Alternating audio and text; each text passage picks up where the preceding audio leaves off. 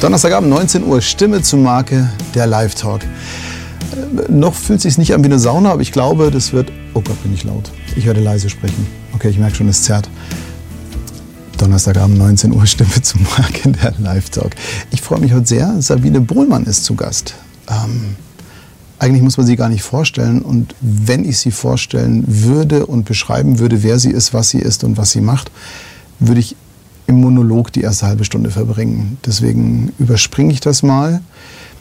Eigentlich jeder müsste sie kennen. Wer sie noch nicht kennt, bleibt einfach dran. Dann lernt ihr sie kennen, genau. Und da ist sie auch schon, Sabine. Ich freue mich wahnsinnig. Danke wirklich. für die Einladung. Sehr, sehr, sehr gerne. Ich werde immer so ein bisschen noch gucken. Ja, ich zerr total. Shit. Ich werde noch mal kurz aufstehen müssen nachher und das ein bisschen leiser machen. Oder ich hänge einfach dieses Ding so ein bisschen tiefer, dann passt das schon. So, dann fummel ich da mal rum. Womit fangen wir dann am besten an? Ich meine, man kennt dich, glaube ich, als Sprecherin am allermeisten. Ähm, mittlerweile kennt man dich auch sehr als Autorin. Ähm, ich weiß gar nicht, wie, wie, wie, wie, äh, ja, Sabine Bohlmann ist Kult, hier steht sie nämlich schon. Das ist eben genau das. Und wir hatten jetzt vor kurzem das Vergnügen, auch eine sehr durchgeknallte Geschichte irgendwie zusammen aufzunehmen. Ja. Und seitdem bin ich ein, ein Riesenfan auch dieses Spiels. Also Ehrlich? total. Ich Lustig. mega. Ich habe ja heute, als ich hierher kam, schon gedacht, ich werde wieder irgendwie komisch hergerichtet oder so. Ja, jetzt Weil, hast du mir die Überraschung vorweggenommen. Ja, tut mir leid, ja. aber ähm, das muss man ja auch irgendwie erzählen, ja? Ja. als stimmt. ich neulich bei euch war. Ja. Es war. Ähm, das Spiel ist ja raus, wir dürfen, wir dürfen drüber reden. Ja, oder? es ist ja, raus. Genau. Ähm, Tiny Tina, das ist ein Borderlands-Ableger. Borderlands ist dieses kultige Spiel mit diesen wahnsinnig coolen Masken und das toll geschminkte. Und ähm, wenn es in meinen Augen jemanden gibt, der Tiny Tina nicht nur stimmlich, sondern auch optisch repräsentieren kann, das haben wir ja gelernt beim letzten Mal. genau, und bei der letzten Aufnahme, als du hier warst, wurdest du dann eben auch noch als Tiny Tina geschminkt. Ja, aber das Lustige war, ich wusste das ja nicht. Ich hatte so, so ein Blatt bekommen, wo alles drauf stand, was wir an diesem Tag vorhaben. Also äh, Werbung und äh, dies und das und das wird gefilmt und das wird gemacht. Und dann stand da drauf, um 15 Uhr kommt eine Cosplayerin, die schminkt sich mhm. als Tiny Tina. Und dachte ich, ja super, dann schminkt die sich als Tiny Tina. Und als ich hierher kam, dich? nein, nein sich. sich. Oh und dann kam ich hierher ja. und wir haben so eine Vorrunde gemacht und Besprechung und auf einmal hieß es, ja und dann um 15 Uhr äh, kommt die Cosplayerin, die schminkt dich als Tiny Tina. Und ich so, mich? Ja, und ich dachte mir da in dem Moment schon irgendwie dein Gesicht, ich habe dein Gesicht ja gesehen und dachte mir so, ah, Surprise. Ja, und dann war ich Tiny Tina. Ja. Und äh, ja. das war lustig. Hier wird gerade nach einem Foto gefragt, das poste ich dann. In, in, da gibt es ja Stories. Genau, das kann ich ja nochmal ja, reinposten. Ja. Ich habe dann nachgedacht, ich würde die auch spielen, wenn mal die Schauspielerin von Tiny Tina krank wird. Ernsthaft? Machen wir noch ein Musical. ja, ich springe auf die Bühne und tanze die Tiny Tina. Ja, auch da nochmal ähm, muss ich mich äh, sehr bedanken eben an ähm, die Firma, die uns da beauftragt hat. Natürlich durfte ich eine Version bekommen und habe die zu Hause auch gleich installiert. Ich bin ja motorisch so ein bisschen doof. Also das mit dem Spielen ist nicht so, also äh, wie wir das links gehen, rechts steuern, das ist für mich immer so ein bisschen. Ich habe es noch nie was. gespielt. Ja. Ich habe überhaupt noch nie so ein Computerspiel gemacht. Okay. Doch ja. Sims früher, glaube ich mal. Ist das ein Computerspiel? Ja, ja schon, ja, gell? Wo man so Figuren erstellen kann. Das genau. fand ich lustig. Ja, das stimmt. Aber ich habe dann auch gemerkt, boah, ich muss mich da echt schwer tun. Aber ich fand einfach diese, diese, diese Durchgeknalltheit, ich fand das echt toll. Das macht gute Laune. Ähm, jetzt, jetzt boah, ich, ich wollte ja bewusst nicht dieses ganze Name-Dropping, aber jetzt hast du natürlich mein Leben von, also boah, wie, wie sage ich das jetzt diplomatisch? Also ich habe ja viele Jahre deine Stimme miterlebt als Lisa eben und, ähm, und hat ja auch sehr geprägt, also gerade wenn man, wenn man eben Simpsons-Fan ist. Und ähm, da, du hast ja mit vier Jahren angefangen. Ja. ja, genau. Ähm, und, und wir sind alle, deswegen steht hier auch, ja klar, Kult. Wir sind alle so in deine, deine, mit deiner Stimme Ihr seid mit mir groß, nein, ihr seid mit mir aufgewachsen. Nein, nein, nein, nein, Danke, mit der alten Frau Bohlmann. Nein, aber du weißt, was ich meine. Es ist so, du begleitest uns einfach so viele Jahre schon. Es ist ja auch schön, wenn, wenn Leute sagen, du bist meine Kindheit oder so. Ja. ja. Und das finde ich, also ich, ich finde das ganz, ganz, ganz toll. Ähm, aber lass uns da mal in die Richtung mal kurz gucken. wie hat es denn bei dir überhaupt angefangen? Weil du bist ja künstlerisch, du bist auf so vielen Ebenen unterwegs. Das ist ja, also A, weiß ich nicht, wo du die Energie hernimmst und, und B, ähm, ich kenne niemanden, der alles so gut machen kann. Also ich kenne oh. Menschen, die können das ganz okay, die können das ganz okay, das ganz okay. Aber jetzt meine Außenwahrnehmung, meine ganz persönliche ist, egal was du anfasst, es ist mega. Also meine, meine Kinder haben die CDs geliebt, die ihr gemacht habt. Du machst Kinderbücher.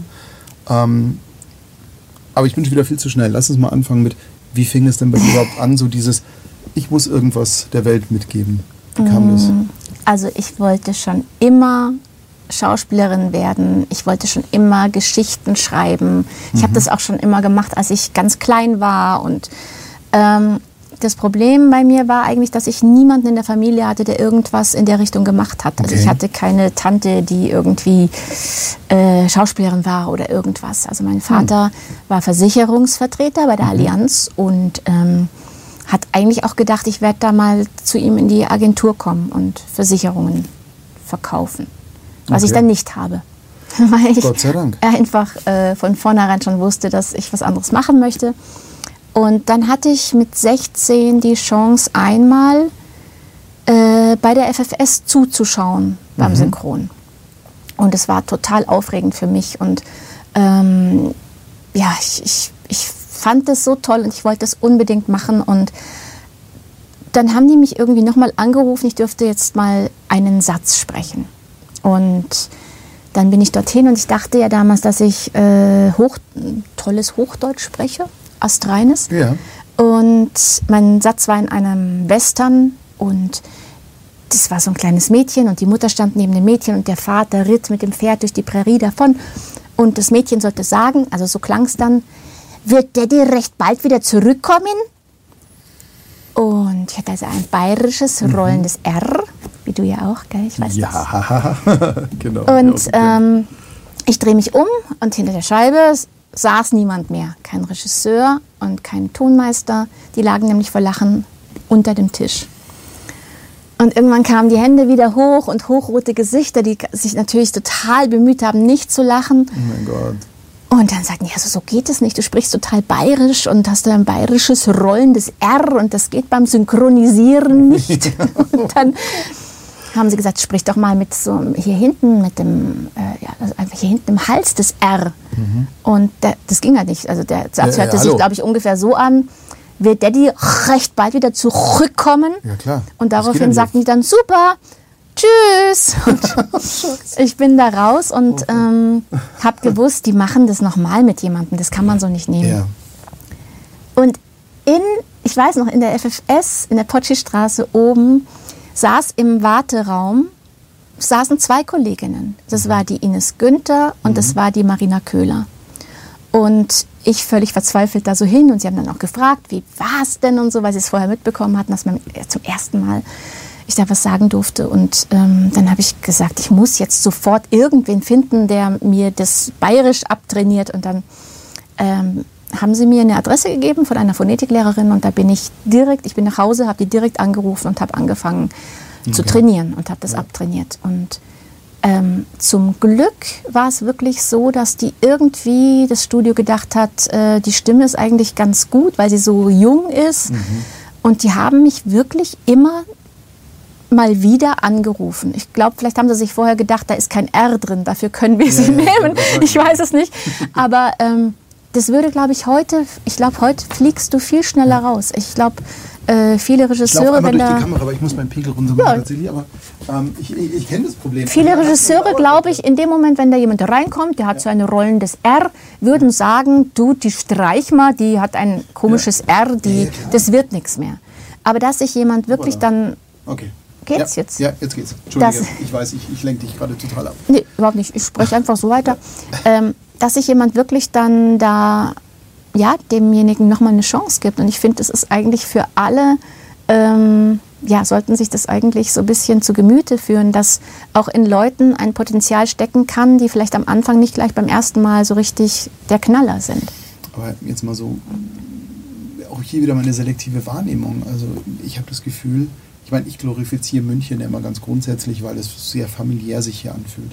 Ich habe schon den Eindruck, dass man in München das heutzutage immer noch ab und zu noch spüren kann, dass man einfach sagt, okay, pass mal auf, haut nicht hin, aber melde dich doch in einem halben Jahr nochmal und mach das, das, das, das.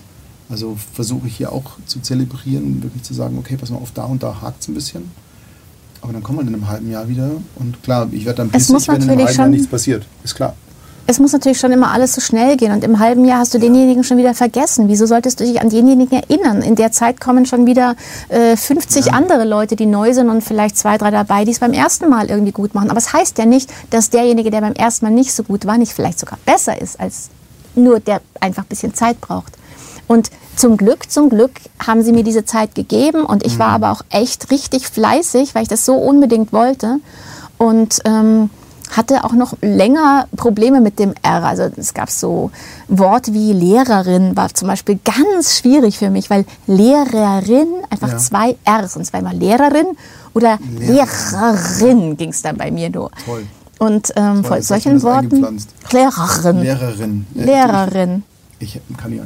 Sag's mal. Lehrerin. Ist doch gut. Ja, aber ich habe ja nie, ich habe das nicht mit Phonetikerin bzw. Trainer, sondern irgendwie ich musste, ich musste ganz viel gurgeln zum Beispiel damit. Ähm, oh. Ja, weil beim Gurgeln einfach rrr, sich dann hier, rrr, sich hier hinten ja, was tut. Bei mir tat sich ja auch gar nichts da. komm. Ja. Naja, und dann mit der Zeit wurden die Rollen ein bisschen größer und immer mehr. Und Aber du bist ja aufgefallen wegen eben auch sehr junger Stimme. Mhm. Ich habe dann mit, mit 18 habe ich dann eigentlich wirklich auch in den Kinofilmen die kleinen Kinder, also wirklich real Kinder gesprochen. Also jetzt später nicht mehr, dann nur noch im Zeichentrick. Aber ganz am Anfang habe ich mhm. äh, in, auch in, wichtigen Kinofilmen die, die kleinen Vierjährigen, Fünfjährigen, Sechsjährigen, auch Jungs oder Mädchen gesprochen. Ja. Und ich habe alle Horrorfilme gesprochen. Also alle Kinder, die in Horrorfilmen zu der Zeit vorkamen, habe ich gesprochen. Es waren viele Horrorfilme und viele Kinder. Ja. Und weil sie natürlich ganz froh waren, dass sie dann nicht ja, echte natürlich. Kinder genommen haben. Ja, klar. Ähm natürlich die, die, die, die, die brennende Frage. Wie kam es dann zu Lisa? Ähm, ganz normal, ein Anruf von, ich weiß gar nicht mehr, Gabi Fuchs, glaube ich, damals. Mhm. In der Elan-Film noch. Und ähm, ja, ein Probesprechen für eine Serie aus den USA und die ist dort so kult. Und wenn das am Abend läuft, dann klappen die die Bürgersteine hoch, da ist niemand mehr auf der Straße, ähm, weil das alle schauen. Und so was ähnliches wie Peanuts, wie Charlie Brown, wurde mhm. mir gesagt. Und ich dachte mir so, super, bei den Peanuts habe ich auch schon mitgesprochen ja. und damals und habe mich gefreut, weil ich das mochte. Und dann bin ich da in die Elan gefahren, habe ganz normal Probe gesprochen auf die Lisa und habe aber nur so gedacht, um Gottes Willen, es ist so hässlich, es ist so wahnsinnig hässlich. Und es war es ja auch. Also wir waren ja, unsere Augen waren ja andere Sachen gewöhnt. Es war ja, äh, meine Augen waren Disney gewöhnt. Ja, vielleicht Peanuts, aber Peanuts war ja auch rund und irgendwie süß und nicht ja. so. Ich meine, die Simpsons sahen ja am Anfang auch noch mal, noch mal anders aus. Die waren Viel ja wirklich, mhm. ja.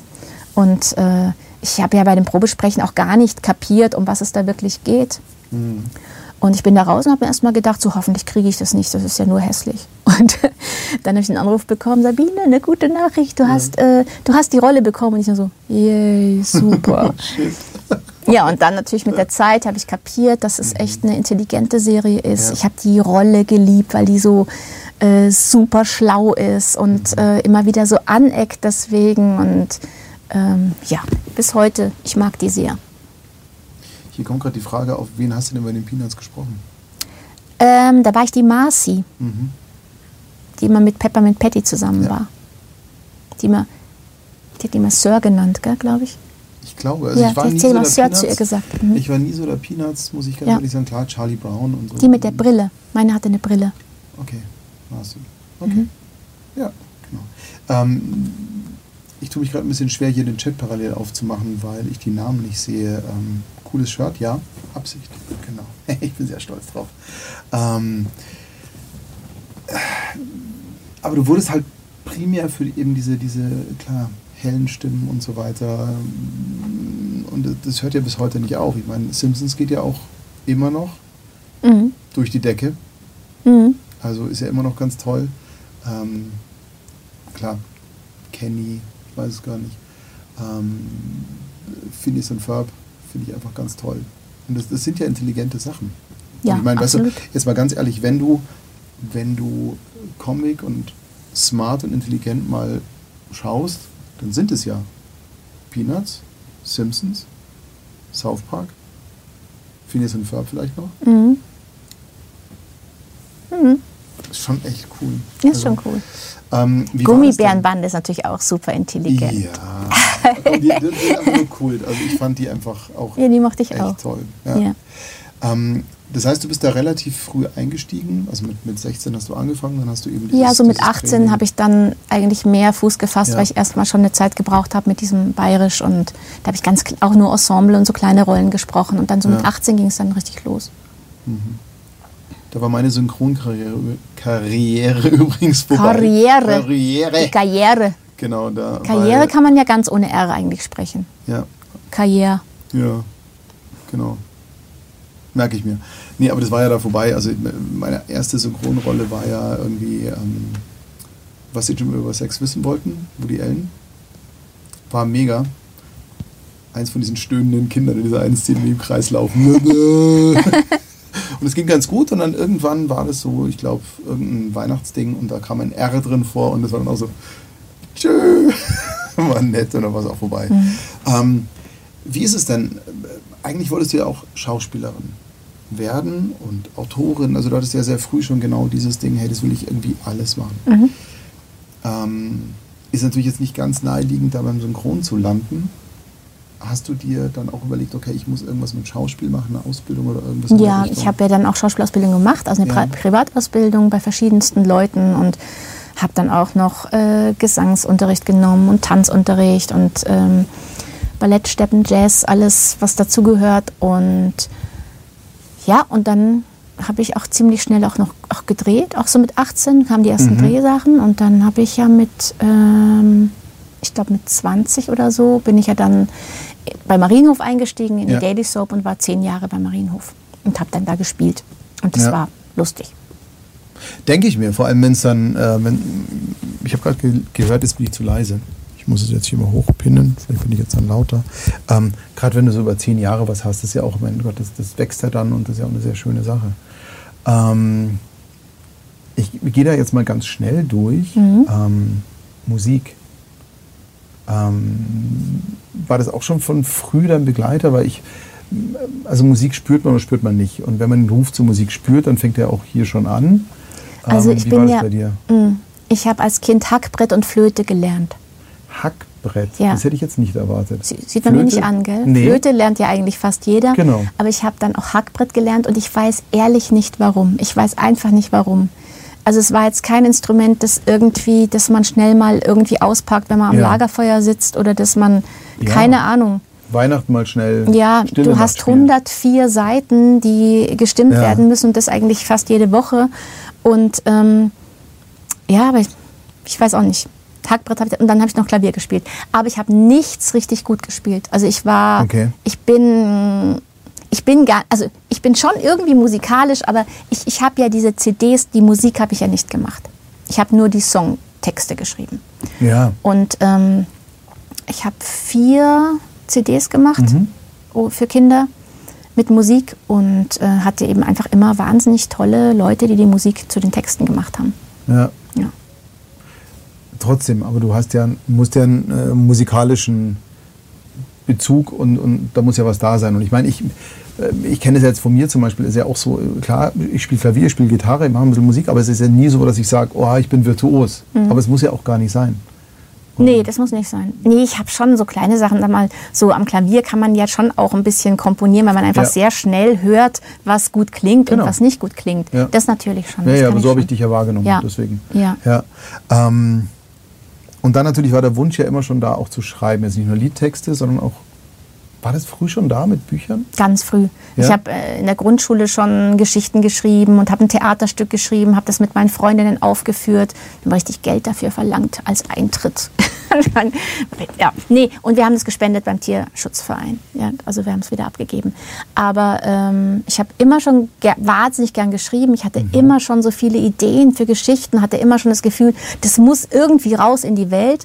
Und ähm, ich glaube auch, wenn das nicht irgendwann passiert wäre, ich wäre geplatzt vor lauter Geschichten und vor lauter, ja, es kommt einfach. so zu mir. Und ich hatte, als meine Kinder auf die Welt kamen, habe ich denen zu Weihnachten immer Geschichten geschrieben.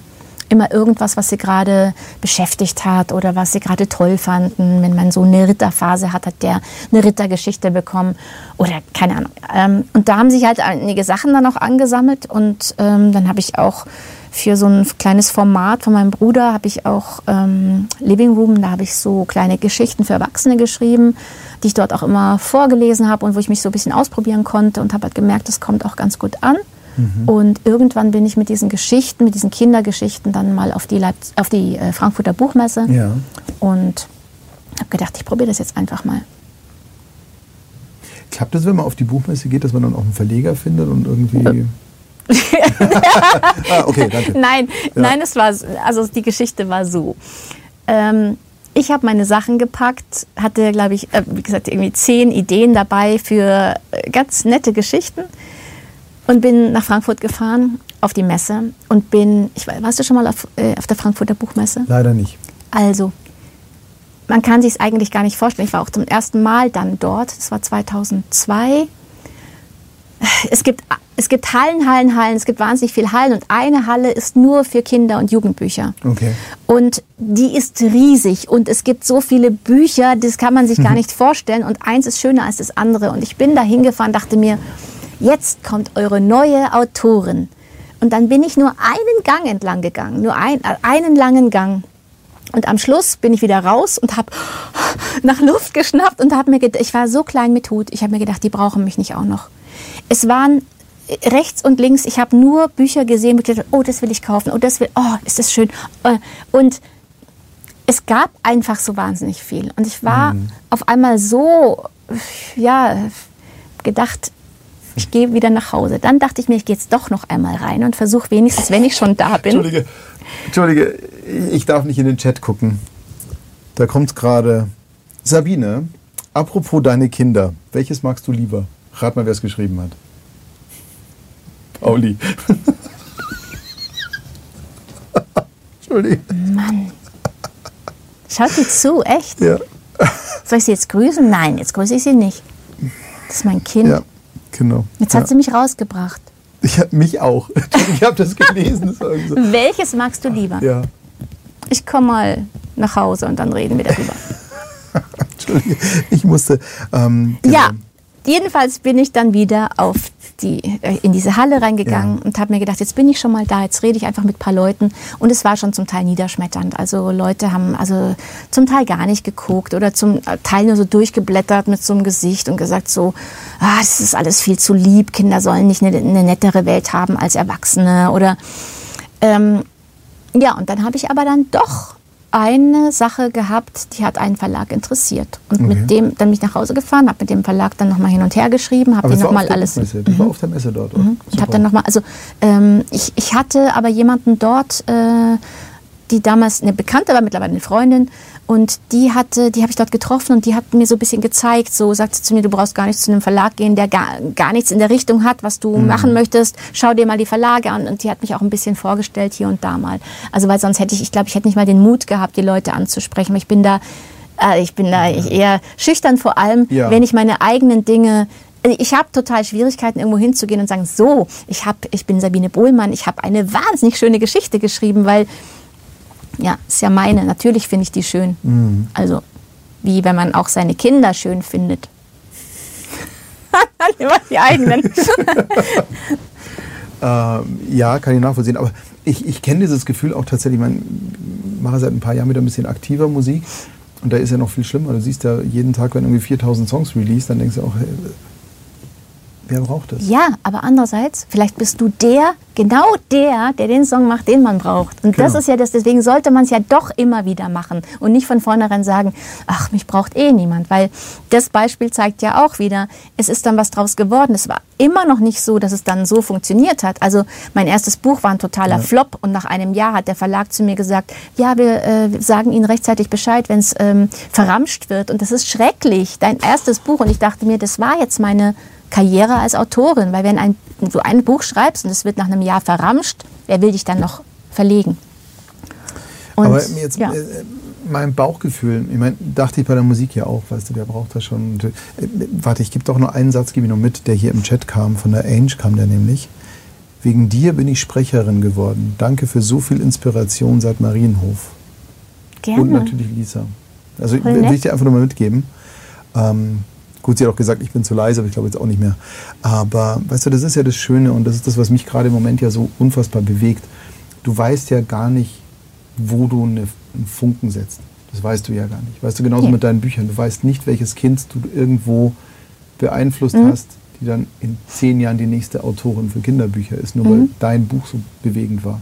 Und das finde ich immer so ein Wobei, das muss sie gar nicht, das muss derjenige gar nicht werden. Ich finde schon, wenn man, wenn man ein, ein, eine E-Mail oder irgendwo oder einen, einen Brief bekommt und da steht einfach nur drin, deine Bücher machen mich glücklich. Oder irgendwie, weißt du, da Ja, ja. muss die gar nicht Autorin werden. Ich finde, das ist schon Grund genug, immer wieder Bücher zu schreiben. Und wenn es nur ein paar sind, die du ein bisschen glücklich machen kannst oder ähm, wir haben so viele Eltern geschrieben, dass meine Bücher ihnen über diese äh, Corona-Zeit geholfen haben. Und das Ja. finde ich einfach, da denke ich, mir, die meinen mich, die meinen meine Bücher. Das ist einfach schön. Aber genau darum geht es ja. Also ohne jetzt übermäßig emotional zu werden in dieser Richtung, aber wenn Corona uns eins gelernt hat, ist es halt, wir müssen zusammenhalten. Also das ist ja genau dieses Ding. Und, und es geht darum, wieder eine Qualitätszeit zu entwickeln und aus diesem Düsteren irgendwie rauszukommen. Und ey, was ist da besser geeignet als Kunst? Das ist halt einfach so. Ähm, Da wird wieder klar, wie wichtig Kunst ist, weil Kunst macht uns glücklich. Und das habe ich dir vorher schon gesagt, wo wir so ein bisschen über Ja. Schule gesprochen haben. Mein großes Thema, wo ich gedacht habe, ähm, warum ist es in der Schule so, dass immer die Stunden, die zuerst ausfallen, sind Kunst, Musik, Sport, weil es ja, wie gesagt wird, die sind ja nicht so wichtig. Ja, Für ja. mich sind es die wichtigsten Fächer überhaupt, weil die machen glücklich. Und ähm, mit was umgibst du dich, wenn du traurig bist? Nicht mit irgendeiner ähm, Mathe-Formel wahrscheinlich, sondern eher mit Musik oder mit malt man oder so. Aber ich kenne nicht so viele Leute, die dann irgendwie eine Wurzel aus irgendeiner Zahl ziehen oder so und dann sind sie wieder fröhlich. äh, nein. Deswegen finde ich, sollte alles gleich wichtig sein in der Schule. Auch Kunst, Musik und so. Aber das wollen wir hier gar nicht besprechen. Äh, Doch, weil ich das ganz, warum nicht? Weil ich das ein ganz wichtiges Thema finde. Ich meine, es ist ja so, äh, die Kinder bestimmen unser Leben in 20 Jahren. Also das ist nun mal so. Und ähm, meine, du siehst es ja auch in der Corona-Zeit, neben der Gastronomie, die es natürlich böse erwischt hat, waren es einfach die ganzen künstlerischen Dinge. Wie viele Künstler sind in, mussten Hartz IV beantragen, weil Ja, einfach klar. gar nichts mehr ging. Wie viele Theater sind geschlossen worden? Wie viele Kinos sind pleite? Das ist äh, also gerade in diesem, diesem Kreativbereich, Mhm. weil natürlich, du merkst dann auch, dass gerade in Krisenzeiten dann sehr schnell erstmal auf das, was vermeintlich wichtig ist, gesetzt wird. Und die Dinge, die man erstmal so schnell wegmachen kann, die werden auch sehr stiefmütterlich behandelt. Und das ist nun mal Kunst und Kreativität. Und ich meine, ähm, ich glaube, dass ein, ein großes Problem unserer Schule ist auch, oder dem Schulsystem, ähm, ist, dass es nicht plusorientiert, sondern defizitorientiert ist. Das heißt, ähm, dass das Messen an Leistung, nicht an Freude, sondern an Leistung, ist ja aus dem Defizit geboren. Das heißt, wir arbeiten, wir suchen die Lücke, um sie dann zu schließen. Wir fördern nicht das Plus, sondern wir suchen das Minus. Und das ist, glaube ich, ein großes Problem, was, was unser Absolut. Schulsystem so mit uns ja macht. Und deswegen finde ich auch gut, dass es so Alternativen gibt, ähm, wo du eben sagst, okay, natürlich kann man sich darüber lustig machen, ja, ich kann meinen Namen tanzen. Aber ganz ehrlich, viele von uns sollten sich mal ausdrücken können. Absolut. Wenn es ein Tanz ist, Hauptsache man kann. Nee, was allein geben. das ähm, als Jugendlicher mehr mit den wirklich rausgehen in die, in die Natur, mit den Händen was machen. Also einfach mal einen Monat die Schule schließen und sagen, wir gehen jetzt mal raus und bauen zusammen ein Baumhaus. Also das, da würden viele Kinder viel mehr lernen, als wenn man immer nur da sitzt und äh, ja, alles so Ja. stur ist. Lesch hat es ja auch schön rausgehauen, so, dass man das auch mal praktisch machen sollte. Weil wenn du ein Baumhaus lernst, rechter Winkel, Winkelberechnung und äh, Statik und so weiter, erprobst du halt in dem Moment. Ja, ich weiß, es klingt jetzt wahnsinnig alternativ, aber es stimmt Nee. ja gar nicht, sondern es ist realistisch. Weil äh, ist klar, wenn ich jetzt irgendwie Statikberechnungen mache, ähm, für irgendwelche Säulen, die da sind, dann ist es okay. Aber wenn ich das dann baue und merke, okay, Scheiße kippt ja doch um. Ähm ja, du lernst ja überall irgendwas und zwar praktisch genau. viel, viel mehr. Ja. Und also für mich wäre auch zum Beispiel ein Fach auf jeden Fall irgendwie Theater, weil ich finde, auch Kinder lernen beim Theaterspielen so wahnsinnig viel und dabei müssen nicht alle auf der Bühne stehen. Also wenn einfach dieses Gemeinschaftliche, was auf die Bühne bringen und dann da stehen und das Durchstehen, auch wenn irgendwas nicht funktioniert, am Schluss den Applaus bekommen und etwas geschafft haben und ja. alle zusammen stehen dann da im Scheinwerferlicht und wissen, wir haben zusammen, also für mich ist das auf jeden Fall ein Schulfach, wäre das auf jeden Fall eins. Meine Schule würde ganz anders aussehen. Das war, also meine auch, aber ich glaube nochmal anders als deine.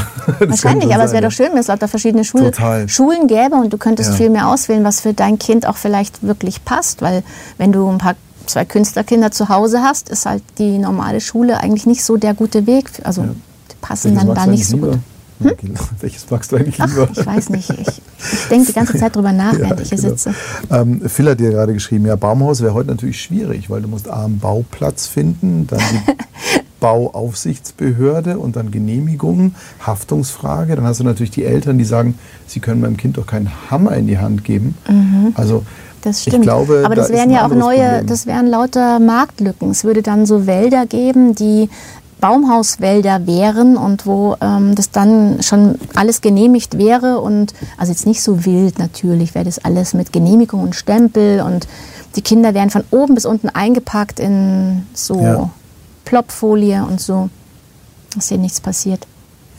Ja, aber ich erinnere mich auch ganz dunkel. Also ich habe das natürlich in meiner Kindheit, habe ich das gehabt. Ich bin ein bisschen außerhalb von München aufgewachsen. Ein bisschen am Dorf, verstehst du? Ja, klar, das bayerische Erde ja, muss ja irgendwo herkommen. Das kommt irgendwo her. Ja, cool. ja und ähm, da sind wir tatsächlich Sommerferien.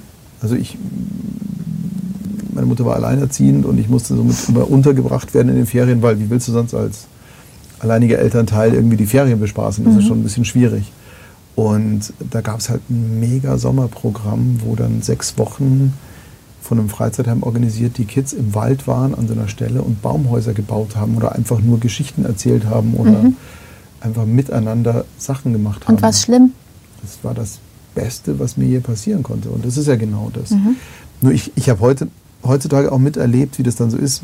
Mein Gott, als meinen Kindern in der Schule, die sind jetzt auch schon einen Ticken größer, aber sind dann noch in der Schule, dass da, glaube ich, auch viele Eltern ein Problem sind. Es ist gar nicht so sehr dieses, ähm, wir haben die Möglichkeit, gar nicht sowas zu machen, sondern es ist wirklich dieses, die könnte sich einen Fingernagel einreißen oder er könnte sich einen Schiefer einziehen und er könnte sich entzünden. Mhm. Und bei uns war es so, ich habe mir irgendwie eine, weiß ich nicht, ein kleines Stück Kuppe beim Schnitzen abgesägt und dann hat man ein Pflaster drüber gemacht, das ist wieder zusammengewachsen. Und ich glaube, meine Mutter hat das damals gar nicht mitbekommen. Mhm. Das war so, ja, Pflaster, ja, wurscht. Ich, ich glaube, da muss man auch ein bisschen cooler werden, aber. Ja, würden die Kinder wieder mehr Sachen machen, würden sich die Eltern ja auch wieder daran gewöhnen, dass, das stimmt. Dass es einfach so ist. Und die ja. Kinder, wär, denen würde gar nicht so viel passieren, weil sie es ja auch gewohnt wären. Das stimmt, das stimmt. Wenn ein Kind jeden Tag einen Hammer in der Hand hätte, dann ja. würde wahrscheinlich kaum was passieren. Ja. Also was lernen wir daraus? Wenn man ein Kind bekommt, gib ihnen einen Hammer in die Hand, jeden Tag. Kann ich aus eigener Erfahrung sagen, durfte seit vor zwei Tagen so ein bisschen auch wieder mal hämmern. Das tut schon gut. So mir tut es eher weh. Ich, ich kann das nämlich auch. Ich kann das selbst auch nicht. Ich hau mir immer auf den Finger. Ach komm, echt jetzt? Mhm. Ich habe es geschafft. Ich wollte cool wirken. Ich wollte irgendwie cool rüberkommen und sagen, hey, voll souveräner Handwerker. Mhm. Und ich habe tatsächlich nicht drauf gedroschen, aber ich habe mir da echt Mühe gegeben. Aber es war, war gut, mal wieder was mit den Händen zu tun. Nein, ich, jetzt mal Spaß beiseite. Ich, ich, ich habe jetzt auch vor zwei Wochen eine Gitarre mal zerlegt und habe die neu zusammengebaut, weil ich andere Teile wollte und so.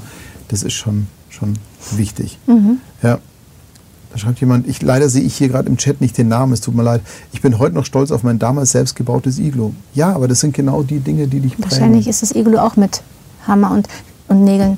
Ah nee, schau mal, da kann man sich zum, da kann, da kann man sich zum Beispiel so gar nicht so wehtun. Ja, ist doch eine super Idee. Dann bauen wir halt einfach alle Iglos im Winter.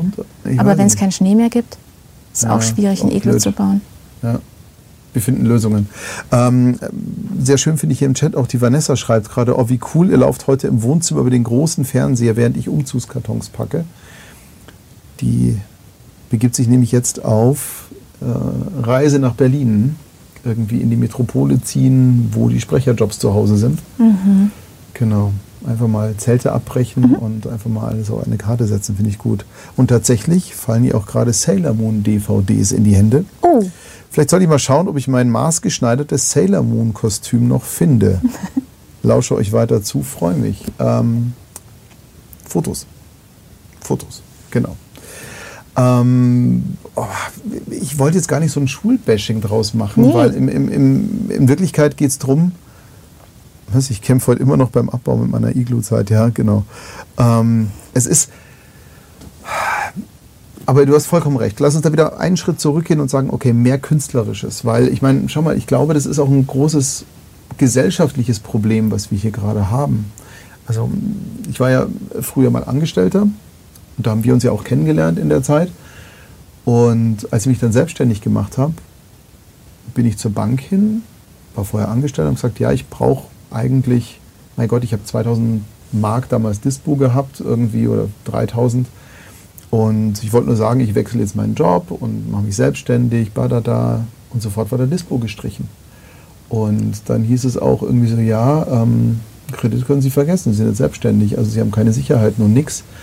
Und das hat mir auch gezeigt, dass du hier als Künstler immer so ein bisschen auch belächelt wirst. Mhm. Ich habe das in Amerika wahnsinnig toll gefunden. Wir hatten das vorhin auch als Thema. Mhm. Ist ja auch nicht alles Gold, was glänzt, aber zumindest ist es Leben und Leben lassen. Mhm. Und da werde ich nie vergessen, ich war mit 15 dort. Ich hatte das Glück, im Schüleraustausch zu sein. Und wir haben damals natürlich schon eine Schülerband gehabt. Wir waren, glaube ich, relativ schlecht. Aber wir haben Spaß dabei gehabt. Und hier bist du dann doch tatsächlich so, ja, ist ja nett. Also ich glaube auch bei dir mit, mit 16 irgendwie, ich will Synchronsprecherin werden. Mhm. Ja, ist ein süßes Hobby. Mhm. Und was machst du in der Schule so? Mhm. Und, und ich glaube, da fängt es ja schon an, dass es gesellschaftlich ja auch nicht anerkannt ist. Also gerade wenn du sagst, ich bin Musiker, dann haben alle sofort den, den, den Kiffenden, der bis mittags schläft im mhm. Kopf. Das ist halt einfach so. Und ich glaube, das wird uns allen mal gut tun. Wie siehst du das? Jetzt bist du natürlich eine, eine wahnsinnig coole Mutter. Also ich kenne ja, deine Tochter kenne ich ja zumindest und gelungen. Hm, ich mag sie ja. auch. Klar, jetzt nicht unbedingt Platz 1, aber hey. Nein, aber jetzt mal wirklich ernsthaft. Und das hat mir, daran merkt man ja, okay, da läuft ja viel richtig. Ähm, und nachdem äh, Pauli ja auch spricht, hast du ja auch nicht von vornherein gesagt, nee Kind, du machst bitte erstmal deinen Physikprofessor. Nein, natürlich. Ähm, also das war da natürlich so ein bisschen anders, weil sie sich das eigentlich selber alles... Ähm, okay. Also irgendwann rief eine Aufnahmeleiterin an, ich glaube es war Frau Eberhardt, rief an und sie war, glaube ich, fünf Jahre alt und ging hin und sagt, und ich hörte sie nur am Telefon so, ja, mh, ja gut, dann komme ich, ja gut, tschüss und legte auf und sagte, Mama, die Frau Eberhardt hat gesagt, ich soll morgen mit dir ins Studio kommen und ein Probesprechen machen. Dann dachte ich, okay, ja. dann fahren wir da jetzt feste mit. Und ähm, ja, und dann ist sie dahin und dann habe ich ihr das vorgesprochen, dann hat sie es nachgesprochen und dann hat sie äh, die Rolle gehabt. Und so ging es los. Ja. Und die war, die wollte das unbedingt. Ich fand das super. Und, ähm, aber sie hat schon auch immer gefragt, das fand ich immer ganz cool, wenn jemand angerufen hat für sie, hat, wollte sie immer wissen, bei wem ist es und was ist es. Das wollte mhm. sie vorher immer wissen. Weil sie hat ja, ja nicht bei jedem gesprochen. Finde ich grundsätzlich auch richtig. Mhm. Ja. Also wenn man sich noch aussuchen kann, dann auf jeden Fall als Kind, wenn man noch nicht unbedingt Geld verdienen muss. Ja. Und wir haben ihr nicht gesagt, dass man dafür Geld bekommt. Guter Schachzug. Mhm. Weil wir wollten, dass sie es macht, weil es ihr Spaß macht und ja. nicht, weil ich hatte mit so vielen Kindern im Studio zu tun, die kamen erstmal alle rein, dann haben sie erstmal ihre Takes gezählt, dann haben sie sich Gut, ausgerechnet, wie viel sie bekommen und dann, Mama, ich kriege heute so und so viel, ich habe heute 100 Takes, ich habe 20 Takes. Und ähm, das wollten wir nicht, weil ja, es ist halt letztendlich ist es dann doch eine Arbeit ja auch für die Kinder und ja ähm, wir haben immer gesagt, wenn, wenn sie das nicht mehr möchte, dann soll sie es um Gottes Willen nicht machen, ja, nur wenn sie unbedingt will. Und Aber sie weiß es mittlerweile, dass es da. Nö, sie war zu. Äh, nee, wir haben, nö. Nee. Nein. sie hat irgendwann mal so, ich weiß nicht, dann war es zweite Klasse, dann hat sie mal zu mir gesagt, Mama, kriegt, äh, muss man eigentlich Geld zahlen, wenn man synchronisieren darf? Dafür, dass man synchronisieren darf? Ja. Und da haben wir sie dann erzählt. Und da war sie erstaunt, dass man für was, was Spaß macht und was ein Hobby ist, wie, also sie dachte ja bei, äh, wenn man Klavier spielt, muss, müssen wir Geld bezahlen, weil Ja, wir dann doch ab und zu gesagt haben, du musst schon ein bisschen üben, weil Klavierspielen ist teuer. Äh, wenn man ins Ballett geht, muss man Geld dafür zahlen. Also überall muss man zahlen, wenn man ein Hobby Mhm. hat. Und dann kam auf einmal so ein Hobby dazu, wo man sogar Geld bekommt und das nicht bezahlen muss. Ja. Das ist schon erstaunlich. Ja, das habe ich bei meiner Großen, die hat ja auch lange gesprochen oder halt nicht lang genug, aber halt eine Zeit lang gesprochen und hat es auch sehr gern gemacht. Und da haben wir auch mal versucht, dieses Geldthema außen vor zu halten. Und auch da, und das finde ich genau richtig, weil ich finde ja nicht schlimmer als diese, diese Push-Eltern, die dann sitzen und sagen, nee, du gehst ja nochmal rein, du machst das nochmal. Das finde ich ja ganz schrecklich. Und ich habe ja meiner Tochter erstmal verboten, es zu machen. Und es ist ja naheliegend, ich habe ein Studio, ist alles ganz easy. Ich habe gesagt, nein. Also ich werde das nicht forcieren. Wenn du auf mich zukommst, die Kleine zum Beispiel ist eine begnadete Sängerin, will aber nicht im Studio irgendwas machen und dann lasse ich sie auch komplett in Ruhe. Und das finde ich ja gerade dieses Ungesunde, dieses, dieses Pushen, das hast du ja auch, dir Ja. auch sehr toll gemacht und im Prinzip mit Freude dann das Ganze Ja. geschafft.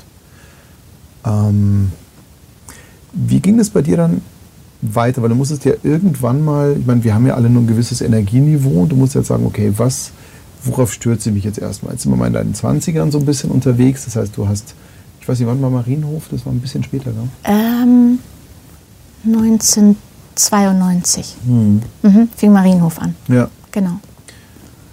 Aber da warst du ja schon ordentlich im Synchronbusiness auch unterwegs und hast da schon sehr viel gemacht. War das für dich ein Thema, dass du dich für irgendwas entscheiden musstest, oder hast du gesagt, hey, komm, Ich fand ich, to find, ich finde immer noch, also ich drehe jetzt ja eigentlich gar nicht mehr, aber ich finde immer noch das Schönste, dass ich das darf und dass das möglich ist, dass bei mir jeder Tag anders ist und dass ich so viel verschiedene Dinge machen kann. Und dass jede Woche anders aussieht und jeder Tag eigentlich auch. Und dass man mal ein paar Tage zu Hause sitzt und an, einer, an einem Buch arbeitet und schreibt oder auch an einem Synchronbuch, dass Ja. man dann mal ins Studio geht und ist, ich mache ja auch ab und zu Regie für Synchron. Ähm, dann spricht man, dann fahre ich auf Lesereise und äh, lese irgendwo Kindern von meinen Büchern, aus meinen Büchern vor. Ähm, und dann bin ich mal wieder mit einem Kinderstück auf der Bühne und das finde ich einfach das Tollste daran, dass man sich im Grunde nicht entscheiden muss. Also bei mir ist es jetzt so ein bisschen so, dass ich mich ein bisschen entscheiden muss, ähm, was ich weniger mache, weil sonst alles zu viel wird. Und das fällt mir schon schwer, weil ich alles so gerne mache. Aber ähm, trotzdem kann ich mir ja, ich muss ja trotzdem zu nichts von diesen Sachen sagen, das mache ich nie mehr. Ich muss ja nicht, kann, ich muss nicht sagen, ich spreche nie mehr, weil ich es mir einfach immer mal wieder gönnen kann, dass ich mal wieder spreche oder dann mal ein Absolut. Hörspiel spreche oder irgendwas. Ja. Wie ist es denn, oh, wie ist es denn für dich, dieses Aussieben soll man ja nicht, aber ich komme jetzt ganz kurz auf, jetzt nicht spirituell, aber schon so ein bisschen. Viele Künstler sind ja aus einer Not heraus sehr unter Druck.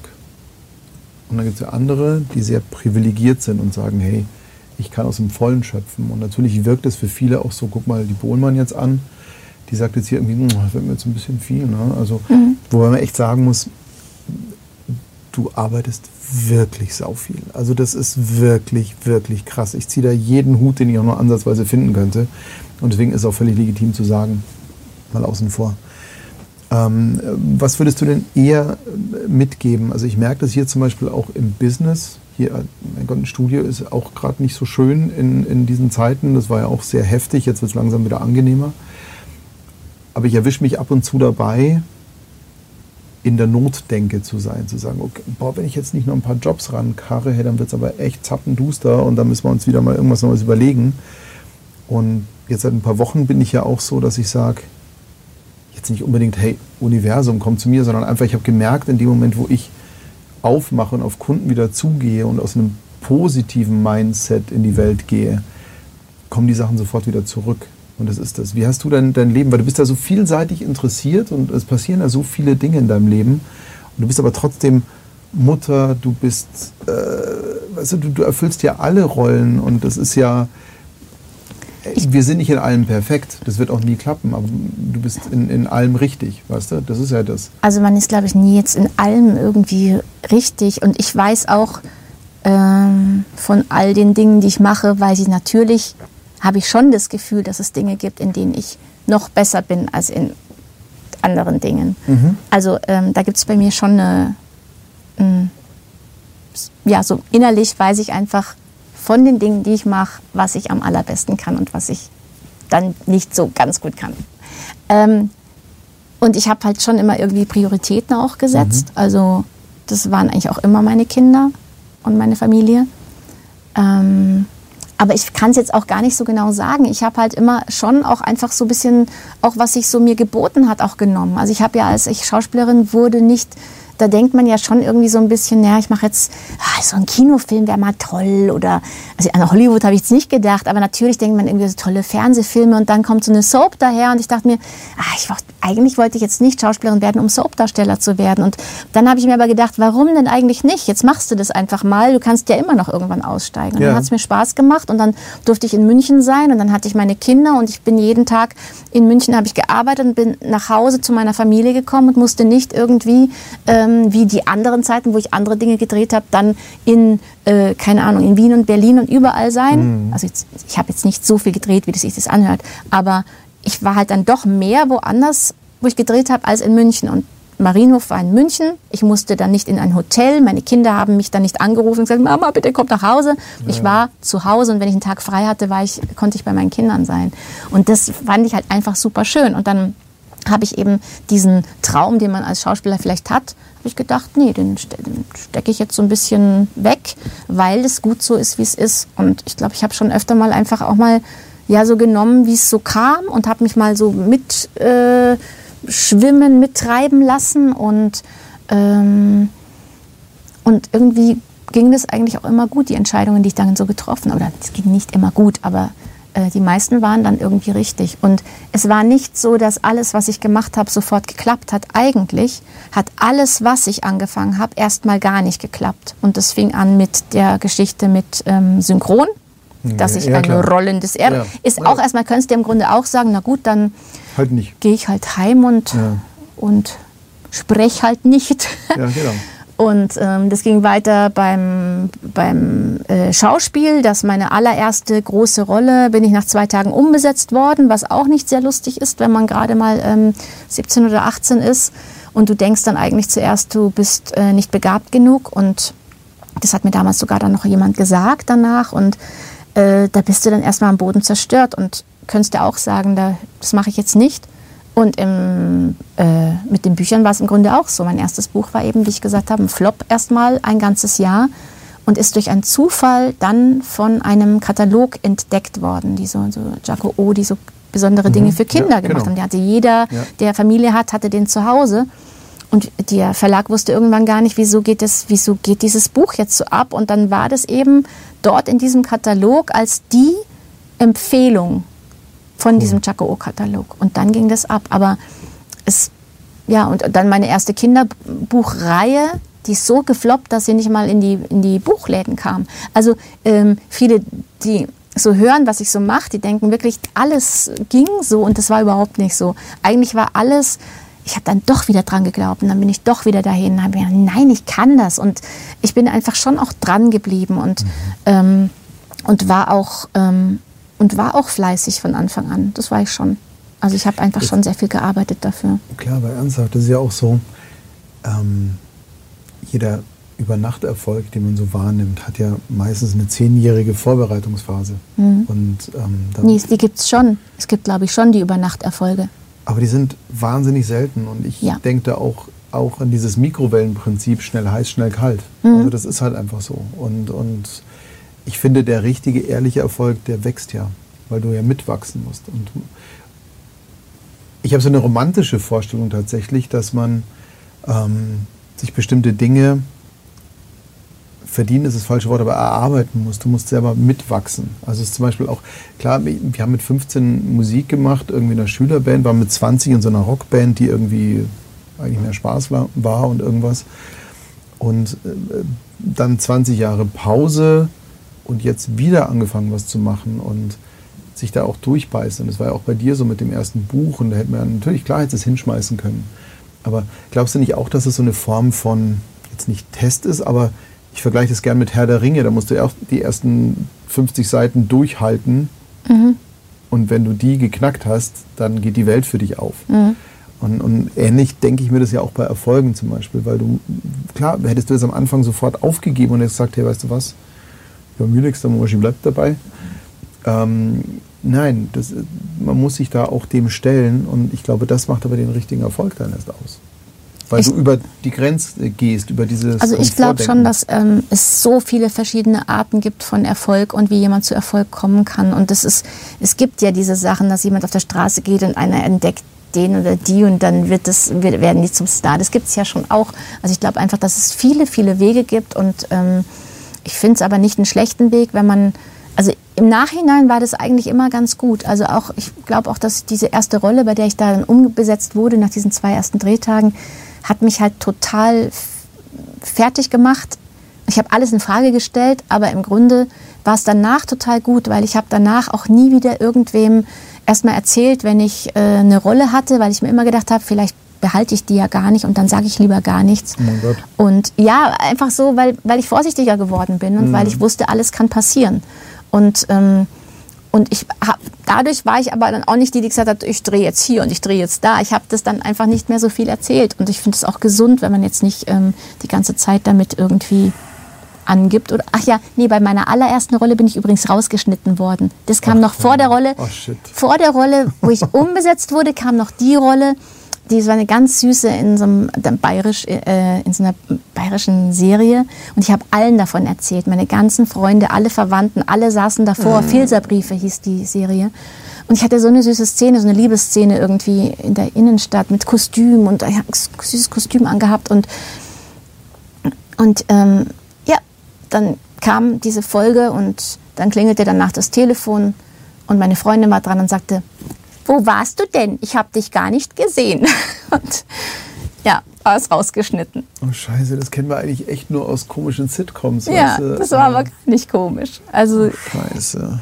Ja, aber ist so. Und ich finde es, ich ja, finde es einfach auch gesund, weil man dann gleich merkt, wie es zugeht und du kannst dich einfach jetzt nicht äh, wirklich sicher fühlen in allem und du musst fleißig bleiben und du musst dabei bleiben. Und ich glaube einfach ganz fest daran, dass das alles immer aus mehreren Dingen besteht. Also wenn jetzt einer nur fleißig ist, aber kein Talent hat, dann mhm. schafft er das nicht. Und wenn einer nur Talent hat, aber nicht fleißig ist, dann schafft er es auch nicht. Aber wenn jemand beides ist, dann kann es halt was werden. Das stimmt. Ich finde es auch, äh, mein, mein Credo dahinter ist ja immer, weißt du, Fleiß überholt Talent irgendwann. Absolut. Weil wenn du dich nur auf Talent das, verlässt. Genau. Also wenn du, ja. wenn, jetzt, wenn du zwei ins Rennen schickst und der eine ist nicht so talentiert, aber fleißiger mhm. und der andere ist nicht so fleißig, aber talentierter, glaube ich, dass der Fleißige auch den überholen wird. Auf jeden Fall. Ich, ich merke das ja, ich habe das an mir selber auch gemerkt. Ich hatte früher als Kind schon auch musikalisches Talent. Und was ich ganz easy konnte, und so arbeite ich heute noch musikalisch, ist einfach sich ans Klavier setzen, Augen zu und spielen. Natürlich weiß ich mittlerweile, äh, wie die Akkordfolgen sind und habe natürlich haufenweise dazugelernt. Der Fleiß kam erst später, aber als Jugendlicher war das tatsächlich so, passt schon. Mhm. Und fand es natürlich auch so, ich sag mal, als Teenager den, den, schnellen Applaus kriegst, dann setzt dich ans Klavier, kannst fünf Lieder, sagen alle, boah, wie geil ist das denn? Mhm. Wenn du drei Jahre später die gleichen fünf Scheißlieder spielst und nichts Neues gelernt hast, dann ist halt so ein bisschen doof. Immer also, noch der Flohwalzer. Ja, genau. Den habe ich schon mal gehört. Kannst du was anderes? Hm. Nein. Und das ist aber genau der Punkt. Mhm. Und ähm, es, äh, wir sind ja in einer Zeit, wo du jedes Talent gerade sehr stark ausleben darfst. Also wir sind ja in, die Social Media Zeit hat ja viel Positives, aber halt klar auch viel Negatives. Aber das Positive ist, du kannst dein Talent ja erstmal präsentieren. Mhm. Das heißt, du kannst schon mal auf die große Bühne. Nachteilig finde ich, wie zum Beispiel bei TikTok, dann hast du mal schnell 100.000 Likes, weil weiß der Geier, was du da gerade gemacht hast, irgendwie einen neuen Tanz entwickelt oder ein Bikini vorgeführt, ist erstmal völlig wurscht. Mhm. Und das wird dann als das Nonplusultra genommen. Und irgendwann ist halt genau der Punkt, dass dann so, mhm leider, wenn der Fleiß nicht kommt, ähm, deswegen finde ich es sehr, sehr toll, dass du da auch da ganz offen mit umgehst und, und das erzählst. Was ich ein bisschen schwierig finde, ist dann aber hinterm Berg zu halten. Also das ist so, kenne ich so dieses, ach komm, ja, red mal lieber nicht drüber, weil könnte ja schief gehen. Mhm. Ähm, deswegen habe ich da mal eine ganz, ganz wichtige Frage, ähm, wie du das so siehst. Was bedeutet für dich eigentlich Erfolg? Weil wenn du irgendwas machst, wir sind ja alle im gewissen Sinn erfolgreich in dem, was wir tun. Aber was bedeutet für dich speziell also, Erfolg? Mm, für mich be bedeutet Erfolg, oder ich, vielleicht ist es nicht das richtige Wort, aber vielleicht ist es einfach dieses, wo ich merke, dass das, was ich mache, gut war und somit natürlich erfolgreich ist, genau das, wenn mir Leute schreiben und schreiben mir, dein Buch hat mich glücklich gemacht. Und also natürlich muss man auch zugeben, natürlich ist es wahnsinnig toll, wenn man auf einmal merkt, dass seine Bücher sich verkaufen und nicht nur irgendwie oder es ist schon auch wahnsinnig toll. Also das muss ich auch kurz erzählen. Ich bin bei meinen ersten Büchern, als die rauskamen, bin ich in jeden Buchladen gelaufen und habe immer gedacht, ich sehe jetzt da mein Buch liegen. Und nie lag es da. Ich habe mhm. überall gesucht und nie lag es da. Und irgendwann ähm, habe ich habe ich, ähm, ach ja, irgendwann lag mal ein Buch da und da war ich mit meiner Tochter in der Buchhandlung und dann habe ich, war ich so aufgeregt und habe ich zu meiner Tochter gesagt, ich bin jetzt mal ganz mutig. Ich gehe jetzt mal zu der ähm, ähm, Buchhändlerin und, äh, und frage sie, ob sie dieses Buch gelesen hat. Und meine Tochter, die hat sich hinter irgendeinem Buchregal versteckt und ich bin da so hin, mit meinem Buch und frage die Buchhändlerin so, ähm, Entschuldigung, haben Sie dieses Buch gelesen? Und sie sagte nur, nein. Und ich so, ach so, nix wieder hin und bin gegangen und habe mich überhaupt nicht getraut zu sagen, übrigens bin ich die Autorin von diesem Buch. Und ähm, das äh, ist so ein kurzer Glücksmoment, wenn du in so einen Buchladen gehst und auf einmal liegt dein Buch und auf einmal gehst du in noch einen Buchladen und dann liegt dein Buch da wieder und dann ähm, gehst du in ganz viele und dann liegt es und liegt es und liegt es und ich, ich, ähm, das ist einfach schon, das finde ich schon meinen Erfolg. Mhm. Und ich finde aber Erfolg eigentlich ein ganz schlimmes Wort, merke ich gerade. Ich würde eigentlich lieber sagen, das macht mich ganz schön froh, wenn ich in so einen Buchladen gehe und mein Buch dort liegen sehe. Und was ich dann auch oft mache, weil manchmal steht es nämlich nur oben im Regal, ganz weit oben. Und ich denke mir immer, wie sollen die Kinder da hochkommen, wenn es da oben steht? Und wie soll das einer kaufen, wenn es da oben steht und niemand sieht? Mhm. Und dann schleiche ich mich da immer rein und gucke rechts und links, hole mein Buch raus und lege es immer unten ganz präsent hin, damit die Leute es sehen. So verkaufe ich meine Bücher. Pragmatisches Marketing. Ja, sehr, sehr, so sehr gut. Aber ich glaube wirklich, also gerade dieses Thema, das, das finde ich persönlich sehr wichtig. Ähm, da habe ich sehr viel auch über mich selber gelernt. Wie definiert man Erfolg? Weil natürlich ist es schön, wenn du sagst, in Umsatzzahlen. Also wir leben ja auch in einer Gesellschaft gerade, die sehr Excel getrieben ist und Quartalszahlen und so weiter und so fort. Das, wir messen ja gerne. Jetzt kannst du Glück nicht messen. Du kannst Zufriedenheit nicht wirklich messen, somit entspricht es dem deutschen System ja nicht. Aber ich für mich selber habe gemerkt, okay, natürlich müssen wir alle Miete zahlen, natürlich müssen wir von irgendwas leben. Aber die, der wahre Maßstab ist ja das, was du damit bewegen kannst und wie viel Lächeln du zaubern kannst. Wie, Aber vielleicht ist es ja wirklich so, dass das Wort Erfolg wirklich nur eher bedeutet Zahlen. Vielleicht bedeutet Erfolg wirklich eher, wie viele Bücher man verkauft, welche großen Rollen man gesprochen hat. Aber ich glaube, ähm, das andere ist halt das Glücksgefühl. Und da hat es nichts zu tun mit, ähm, mit Zahlen und mit ähm, und mit vielleicht den größten Rollen. Vielleicht ist das dann einfach eine kleine Rolle, die man gesprochen hat und die man, die einen total froh gemacht hat, weil man das Gefühl hatte, da passte man total drauf oder das war in einem wahnsinnig tollen Projekt, das aber mhm. eins ist, das jetzt nicht so erfolgreich ist, aber trotzdem ganz toll ist aus irgendeinem Grund. Also das sind ja eigentlich die Sachen, die machen einen eher beschwingt und, und das andere ja klar, das macht einen, ich kann jetzt nicht sagen, dass es einen jetzt unglücklich macht, wenn man sieht, man hat so und so viele also Bücher verkauft oder man steht auf einer Bestsellerliste. Das, natürlich ist das toll. Ja. Also das würde, ich glaube, das wäre gelogen, wenn man sagen würde, das betrifft mich jetzt nicht, dass da ein Buch von mir auf der Bestsellerliste steht. Also es ist, das findet man wahnsinnig, man kann es gar nicht glauben. Ähm, und ich glaube schon, dass das Erfolg ist. Aber aber ich glaube trotzdem, dass es andere Dinge gibt, die einen glücklicher machen. Ich stand jetzt am Wochenende, vielleicht auch so ein Beispiel, stand ich ähm, vier Vorstellungen auf einer Bühne für eine ähm, Tanzschule ähm, und ich schreibe alle zwei Jahre das Stück für die. Mhm. Da müssen 250 Schüler pro Vorstellung müssen da mit rein. Die tanzen dann alle, da tanzen Zweijährige und äh, die gehen dann bis 50, bis 60, die Leute, die da mittanzen. Schön. Und dieses Wochenende, das war auch total erfolgreich, einfach weil es war ausverkauft, es waren immer 400 Leute drin, wir haben es viermal gespielt und alle Leute waren total begeistert und man stand da auf der Bühne und hat Applaus bekommen. Ja. Es ist aber jetzt nicht so, dass ich da nach Hause gehe und sehe dann auf meinem Konto eine Riesensumme oder irgendwas, weil, äh, ähm, ja, weil man was macht, das man eigentlich für andere macht und weil es aber man macht es eben nicht nur für andere, auch für sich selbst, weil man danach eben einfach so viel Energie hat, weil einem das total viel Energie ja. gibt. Und ähm, ich würde schon sagen, das Wochenende war total erfolgreich. Und man hatte auch Erfolg irgendwie mit dem Stück, aber es, hauptsächlich hat es eigentlich glücklich gemacht. Für mich ist das ja ein ganz wichtiges Thema, dieses Erfolgsthema. Und du hast gesagt, natürlich ist es gebrandet in Richtung finanziell. Das ist halt nun mal so festgelegt. Hier ist auch gerade im Chat, viele glauben, Erfolg besteht nur aus Geld erwirtschaften. Für mich ist es mehr stolz auf sein neuestes Baby zu sein und anderen Menschen eine gute Zeit zu schenken. Und hier kommt noch, Erfolg ist meiner Meinung nach in erster Linie eigene gesetzte Ziele zu erreichen. Und ja, dafür muss man diese Ziele für sich möglichst genau definieren, sonst wird es eher schwierig. Ja. Phil, ist eigentlich schade, dass vieles nur so erfolggetrieben ist heutzutage. Und, aber das ist für mich ein ganz, ganz wichtiger Punkt. Also wie definierst du Erfolg? Weil ähm, ich als Unternehmer, ich habe ja auch viele Unternehmerkurse gemacht, wie denken Unternehmer wirklich und wie sollte man das machen, um auch ein glücklicher Unternehmer zu sein.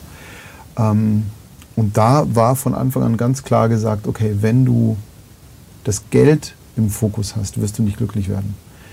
Du musst ein Produkt, eine Leistung, irgendwas haben, das einen anderen Mehrwert hat. Und das Geld ist ein Byproduct.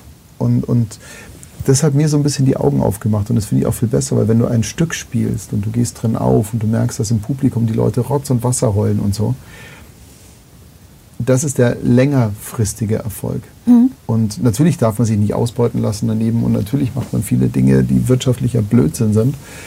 Ähm, aber ich glaube, man muss auch mal auf so einer Bühne stehen. Und ich mache auch viele Dinge, die ich for free mache, weil ich einfach sage, es ist. Für mich wichtig. ist es auch wichtig, dass ja. es einfach so Herzensprojekte auch noch genau. gibt. Weil es, also das ist natürlich auch toll, wenn man sich die leisten kann. Also vielleicht ist das auch der Erfolg, wenn man so einen Erfolg hat, dass man sich leisten kann, Dinge zu tun, wo man nicht unbedingt viel Geld verdienen ja. muss, die man einfach fürs Herz machen kann oder darf.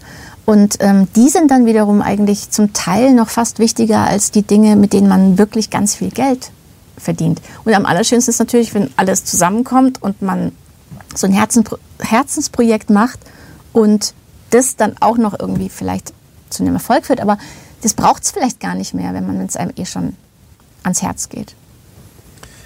Mir geht es zum Beispiel so mit der Musik. Also ich betrachte mich und es war, ey, wirklich, es war für mich sehr schwer zu sagen, ich bin erfolgreich. Ja? Klar, ich habe ein cooles Studio, ich lebe und, und äh, kann mir mein Leben leisten und das ist alles ganz gut mit Ups und Downs und allem drum und dran.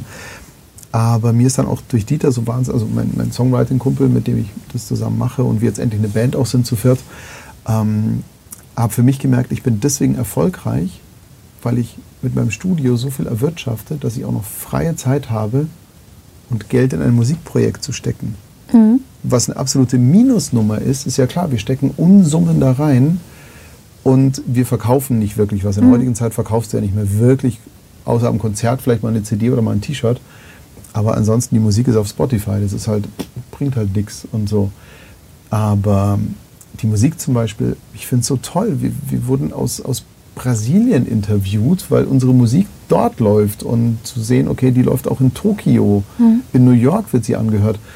Und es gibt Menschen, denen gibst du was damit. Und genauso eben das auch. Und ich glaube, der wahre Erfolg und, und der Luxus dahinter, den wir uns als KünstlerInnen leisten können, ist zu sagen, okay, ich habe meinen Erwerb, der mich auch glücklich macht, der mich auch erfüllt. Ich liebe meinen Job zum Beispiel und ich mache klar Werbung, aber ich habe so umwerfend tolle Kunden und Menschen, mit denen ich hier arbeiten darf.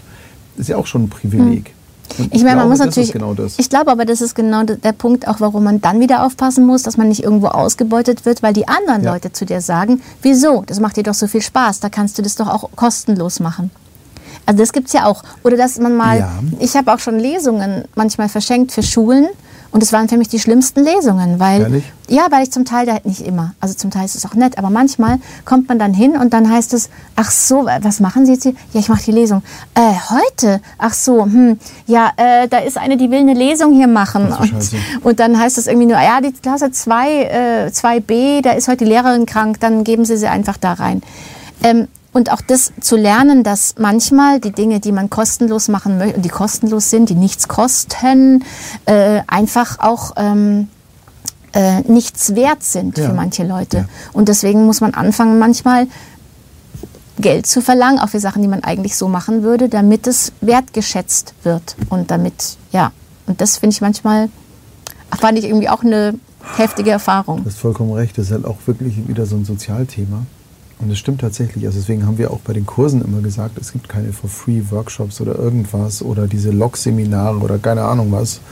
Weil es ist wirklich so, ja. Mhm. Was kostenlos ist, ist wertlos. Ja, Ich hatte mal so eine Kinder äh, äh, Schauspielworkshops, äh, Kinderschauspielworkshops gemacht eine Weile und ähm, habe da aber kein Geld verlangt und dann waren nie alle Kinder da, weil der hatte das eine Kind dann noch an dem Tag Klavier und das andere ist dann noch zum Tennis und das dritte hatte einen Kindergeburtstag und mein Workshop, der war eben kostenlos, da haben sie kein Geld, hat niemand Geld verloren, wenn das Kind nicht kam. Und äh, das hat mich irgendwann halt auch total geärgert, weil es einfach nicht wertgeschätzt wurde. Und dann habe ich Geld verlangt. Ich bin dann also wurde es besser. Ja, dann, klar, die Frage ist wirklich, und das ist jetzt ein, ein ganz, ganz diffiziles Thema, weil ich mir das auch denke, weil du hast eine Zielgruppe von, nehmen wir mal an, 1000 Personen. Und wenn du was for free anbietest, hast du vielleicht 800 TeilnehmerInnen. Ja.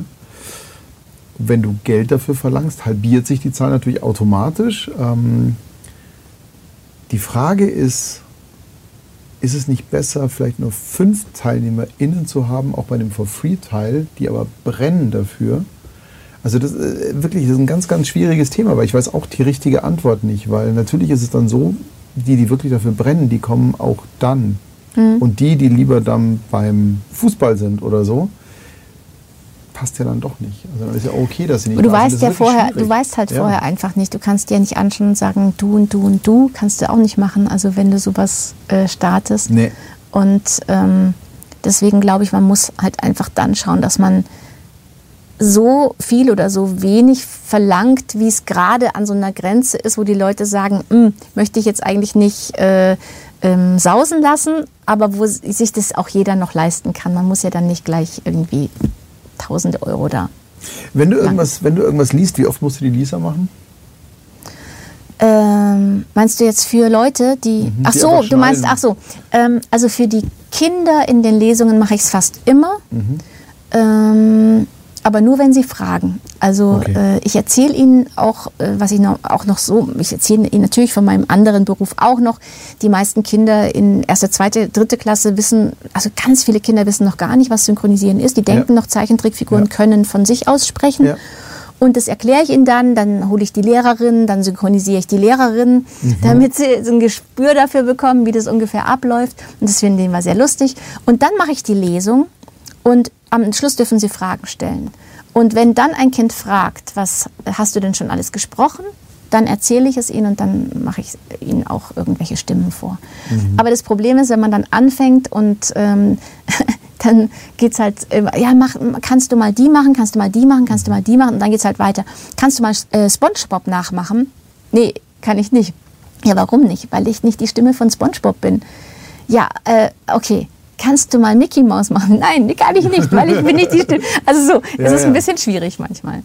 Aber ähm, was auch für mich eine Erfahrung war, war, dass natürlich im, äh, auf Instagram oder Facebook dich die Leute, schon sehr, sehr viele Leute und immer mehr Leute äh, anfragen, äh, meine Freundin hat, äh, die, die hat Geburtstag oder die heiratet und die ist so ein Sailor Moon Fan oder so ein Simpsons Fan und äh, könntest du der nicht, das wäre so ein Gag für die, könntest du der nicht eine Aufnahme schicken, wo du ihr gratulierst.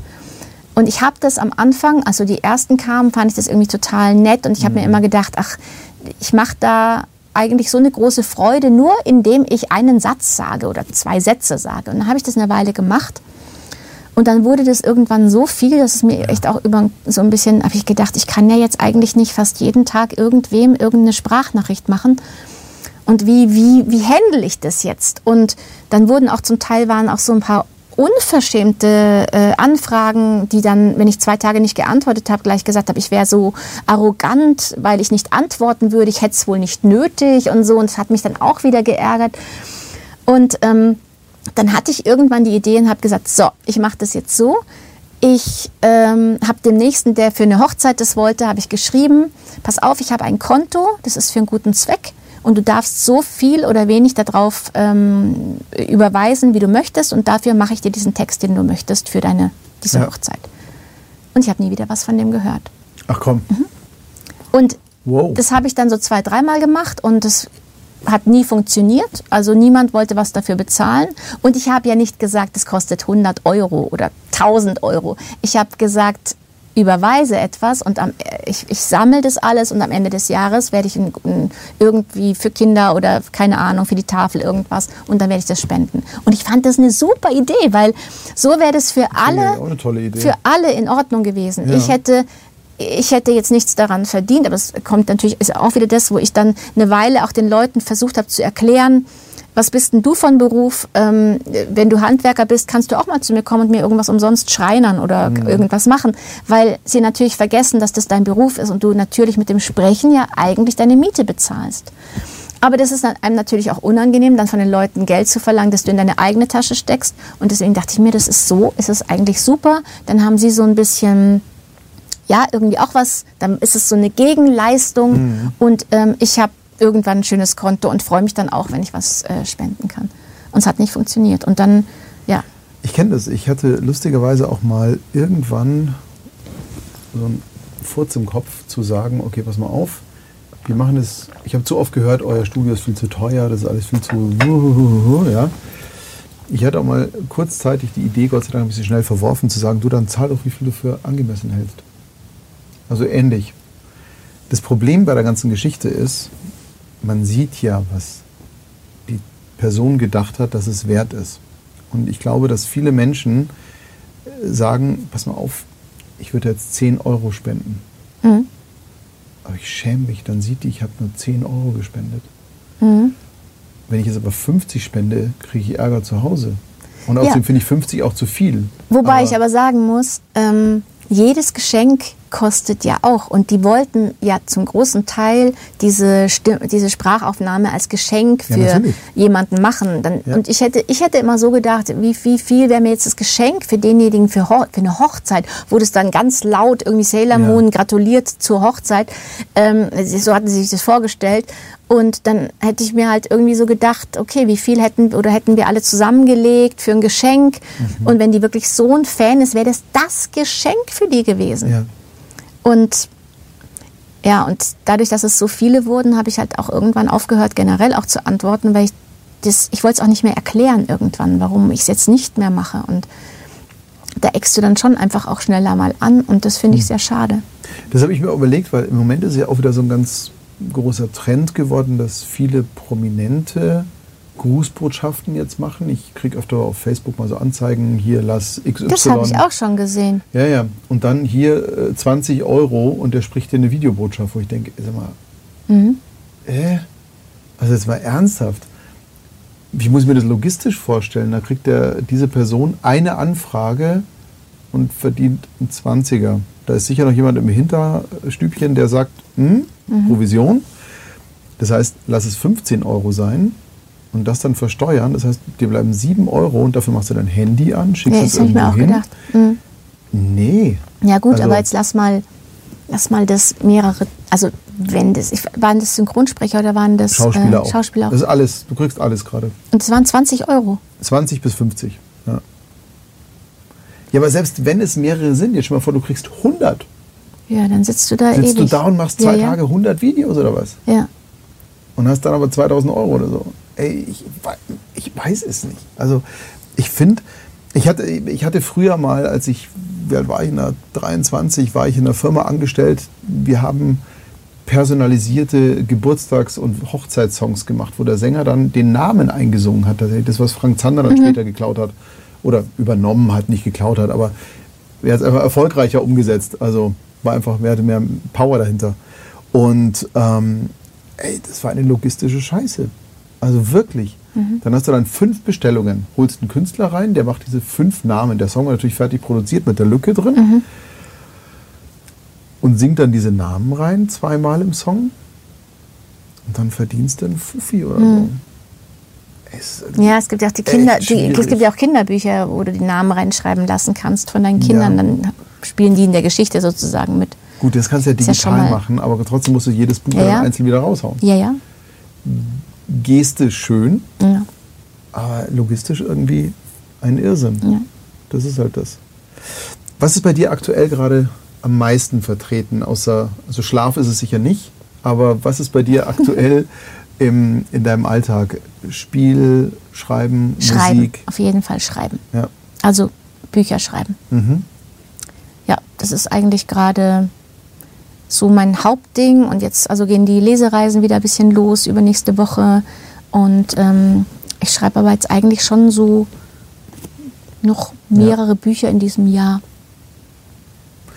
Liegt es daran, dass du Deadlines hast oder dass du einfach, dass du viel raus musst? Nee, ich habe Deadlines. Also mittlerweile, ich schreibe mittlerweile wirklich nur äh, ähm, Bücher mit Deadlines und mit, wo ich genau weiß, wann muss ich anfangen, damit das Buch bis da und dahin fertig ist. Und ich rechne mir das dann auch genau so aus, weil ich jetzt mittlerweile schon weiß, wie viele Seiten ich pro Tag schreiben kann ungefähr und, ähm, und rechne es mir auch so aus, wenn dann dazwischen noch irgendein Sprechtermin reinkommt, muss ich auch alles irgendwie mitberechnen oder ja. meine Lesung oder irgendwas. Und ähm, ja, das ist eigentlich das ganze Jahr ist schon relativ voll. Krass. Aber das ist doch, ey, freut mich total. Das ist doch super. Ja, das ist ja. toll. Wie viele, äh, ich komme noch auf das Schreiben zurück, weil das, ich glaube, das ist am greifbarsten jetzt gerade ähm, mit äh, Hürden überwinden und so weiter. Wann war das nochmal mit dieser Buchmesse in Frankfurt? Ich glaube, wir haben vorher kein Datum 2002, genannt. weil 2000, ja. äh, 2003 kam mein erstes Buch raus. Ja, aber schau mal, das sind jetzt 20 Jahre. Mhm. Und klar, also du bist jetzt schon länger erfolgreiche Autorin, ähm, aber trotzdem hat es ja ein paar Jahre gedauert, da ein bisschen durchzuhalten. Und ich meine, du hast ja von den Stolpersteinen erzählt und mhm. von den Tiefschlägen. Das ist ja so. Ähm, aber ich glaube, bei allen Sachen, die wir so ganz grundsätzlich tun, wir müssen diese Geduld haben. Das ist ja auch so ein Thema, was kaum heutzutage noch jemand durchhält. Also wir sind ja auch gewöhnt, ich kann jetzt auch von meinen Kids mal sprechen oder auch die Generation jetzt, die sind ja gewöhnt, dass es schnell funktioniert. Und ähm, ich finde es da wahnsinnig krass, wenn so die Illusion platzt und man einfach merkt, boah, wenn ich mir jetzt fünf Jahre den Arsch aufreiße, ist es ja kein Erfolgsgarant. Es mhm. wird es nie sein. Aber wenn ich es nicht tue, dann ist die Wahrscheinlichkeit auch gen Null gehend. Ich meine, ich hatte natürlich das große Glück, dass ich ja während dieser Zeit, während die Bücher auch nicht erfolgreich waren, hatte ich ähm, ja immer noch Synchron und Hörspiele und also das ist einfach schon, das weiß ich, es ist ein Privileg, dass das so ja. ist, wie es ist und das ist, ich bin auch echt so ein ganz, ganz, ganz dankbarer Mensch und ich finde auch, dass nichts selbstverständlich ist von all den Dingen, die ich tue und die ich mhm. tun darf, die ich erleben darf. Also ich bin da ganz ähm, immer wieder ganz selber überrascht. Ja. Und das ist sehr schön. Und was ich an dir so wahnsinnig schätze, ist halt, dass du dich auch dann komplett reinkniest. Also das ist ja genau das, wenn du zu irgendwas mal Ja sagst, dann äh, gehst du ja nicht nur die Extrameile, sondern du gehst auch manchmal drüber. Und das ist halt genau das, was es aber ausmacht. Und deswegen äh, jeder Erfolg wirklich aus tiefstem Herzen und tiefster Seele gegönnt, weil ich meine, du arbeitest wirklich hart dafür, das weiß ich. Und äh, ich kenne das von mir selber, dass man irgendwann auch mal sagen muss, äh, wird jetzt gerade ein bisschen ungesund. Das mhm. ist einfach genau das. Ja, man schreibt schon immer, eigentlich da schreibt man immer so gerade gerade entlang irgendwie, ja. dass man das, aber das ist ja auch der Selbstständige, weil der einfach genau. ja, das ist halt einfach kein Beruf, wo man um acht sein muss und dann um 16 Uhr wieder heimgeht oder um 17 Uhr, sondern man nimmt es ja alles mit, alles was ist und man hat ja auch Verantwortung für die ganzen Dinge und wenn man was beginnt, muss man es auch durchziehen und ähm, ja, aber wir hätten uns ja auch was anderes aussuchen können. Aber würden wir beide dann jetzt so lächelnd hier sitzen? Nein. Nee, weiß ich nicht. Nee, nee, es, äh, du brauchst was, was dich erfüllt. Du brauchst ja irgendwas, wo du einfach sagst, okay, ich brenne dafür. Ich, weißt du, wenn du dann völlig erschöpft nach irgendwie, was weiß ich, äh, einem Synchrontag und abends nochmal schnell ein Buch überprüfen und irgendwie sonstiges, wenn du dann trotzdem noch lächelnd ins Bett gehst, ist doch schön. Also das ist ja genau das, was es irgendwie ausmacht. Total. Ich habe vor kurzem, und das Schöne an Social Media ist ja, ich kriege dauernd so Memes und so Zeug irgendwie mal zugespielt, beziehungsweise auch auf Insta sehe ich die einfach dort. Und ich weiß nicht, wie der Algorithmus das macht oder ob mein Handy permanent mithört, aber viele Dinge, die mein Leben gerade so sehr oder mich im Leben beschäftigen, kommen dann so entsprechende Sprüche auch dann lustigerweise, die genau in die Situation passen. Ich habe da vor kurzem was bekommen, das fand ich sehr toll. Ähm, war auf Englisch, aber auf Deutsch wird es heißen, ich hatte keinen Bock mehr von 9 bis 5 oder einen 9-to-5-Job zu haben und habe mich selbstständig gemacht. Und jetzt arbeite ich 24-7. Ja, Das ist einfach genau der Punkt. ja, klar. Wie, wie siehst du das eigentlich als ähm, wie die Gefahr? Weil natürlich heißt es, hey, tue etwas, was du liebst und du wirst nie wieder arbeiten müssen. Und ich meine, du genauso wie ich auch, wir haben ja das Privileg, wir machen ja, was wir lieben. Also das ist ja eh schon, allein das, glaube ich, unterscheidet uns ja von 60 Prozent der ArbeitnehmerInnen. Das ist ja genau das. Also Wir haben ja das Privileg, das machen zu dürfen. Ähm, begegnet dir das aber auch, jetzt hör auf zu meckern, weil ich meine, du machst ja das, worauf du Bock hast. Also äh, begegnet dir sowas auch? Nee, eigentlich nicht so. Aber ähm, man muss ja schon auch mal sagen, selbst dann, wenn man was hat, was man liebt, gibt es diese Tage, wo man das Gefühl hat, man kann nicht mehr oder ähm, Ja. auch das Schreiben ist, finde ich, auch manchmal schon auch eine einsame Geschichte, wenn man dann mitten in so einem Buch ist oder wenn man dieses Buch vor sich hat. Ich finde immer, am schönsten ist es, sich alles auszudenken, die Charaktere und wie die heißen und wo sie wohnen und, äh, und dann auch um was es geht, aber sich dann wirklich hinzusetzen und bei der Seite 1 anzufangen und bei Seite äh, 200 aufzuhören das ist dann manchmal einfach nur noch Arbeiten. Es hat dann auch nichts mehr zu tun mit, ich gucke jetzt mal, ob mich die Muse küsst heute und ob ich heute ähm, äh, schreiben kann oder mir was einfällt. Es ist dann ja wirklich, dann ist es ja dann doch wieder ein, so ein Job. Also bei mir ist es dann schon so, dass ich mich jeden Tag um 9 Uhr hinsetze und erst aufstehe, wenn ich meine so und so viele Seiten geschrieben habe. Und wenn ich das nicht machen würde, also das ist ja auch was, was man zu Hause macht und zu Hause gibt es einfach so viele andere Dinge, die man machen könnte und gerade so, wenn die allererste Seite ansteht und ich dann durch die Wohnung noch schnell gehe, weil ich muss mir ja noch ein Wasser holen und dann ähm, komme ich an der Waschmaschine vorbei und denke, ach komm, die machst du schnell und dann tutet die auf einmal schon wieder. Und, ja, komm, in Trockner kannst du es auch noch schnell machen. Also so, ähm, das finde ich, also es ist jetzt nicht immer so, dass du nur so fröhlich durch die Wohnung hüpfst und dann sagst, ich schreibe heute mein Buch. Äh, das so, also ähm, ja, es ist einfach schon, ich finde es manchmal schon trotzdem ganz schön anstrengend. Und dann aber wieder dieser Wahnsinnsmoment, wenn du die letzte Seite hast oder wenn du es dann nochmal durchliest und feststellst, es ist eigentlich schön geworden. Der Moment, wenn das erste das Buch dann ähm, das allererste Exemplar mit der Post ankommt und du dein erstes Buch von diesem neuen Buch in Händen hältst und das ist dann wieder das ist dann wieder natürlich ein Wahnsinn. Ja, aber war das deine Frage eigentlich? Was hast du gefragt?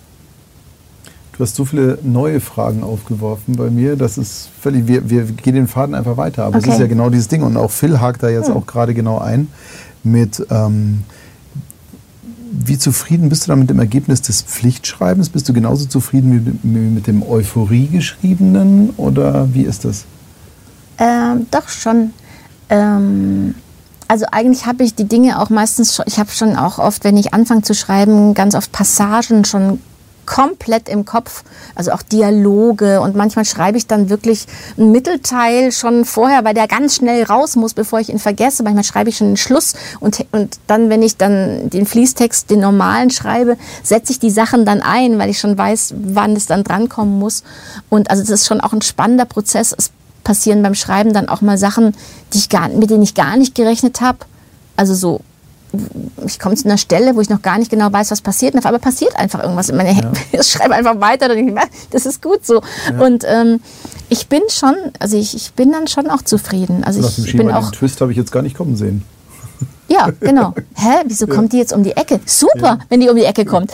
Und äh, ähm, also das ist total spannend und ähm, ich bin, äh, ich bin schon mit jedem Buch sehr zufrieden. Also ich habe auch das Gefühl, das Schreiben ist schon was, das musste ich machen in meinem Leben. Einfach, weil... Entschuldige, ich gucke dir in die Augen, wenn du es erzählst. Natürlich musst du das. Ja. Also, ja, aber da musste ich auf jeden ja. Fall, da musste ich auf jeden Fall hinkommen, weil ja. das ist, äh, ja, anders wäre es nicht genau, gegangen. Da muss es auch genauso sein. Mhm. Ich, auf, mal kurz auf den Film nochmal einzugehen. Es ist ja so, wenn ich jetzt zum Beispiel Musik mache, wir haben jetzt kurze Werbung, morgen Single Release, neues Video. Ähm, aber wenn man ein Musikstück macht, also gerade wenn man es dann produziert, ist natürlich cool, man spielt die Instrumente ein. Es ist cool, man schreibt den Song, es ist cool, man singt ihn ein, das ist alles ganz, ganz toll.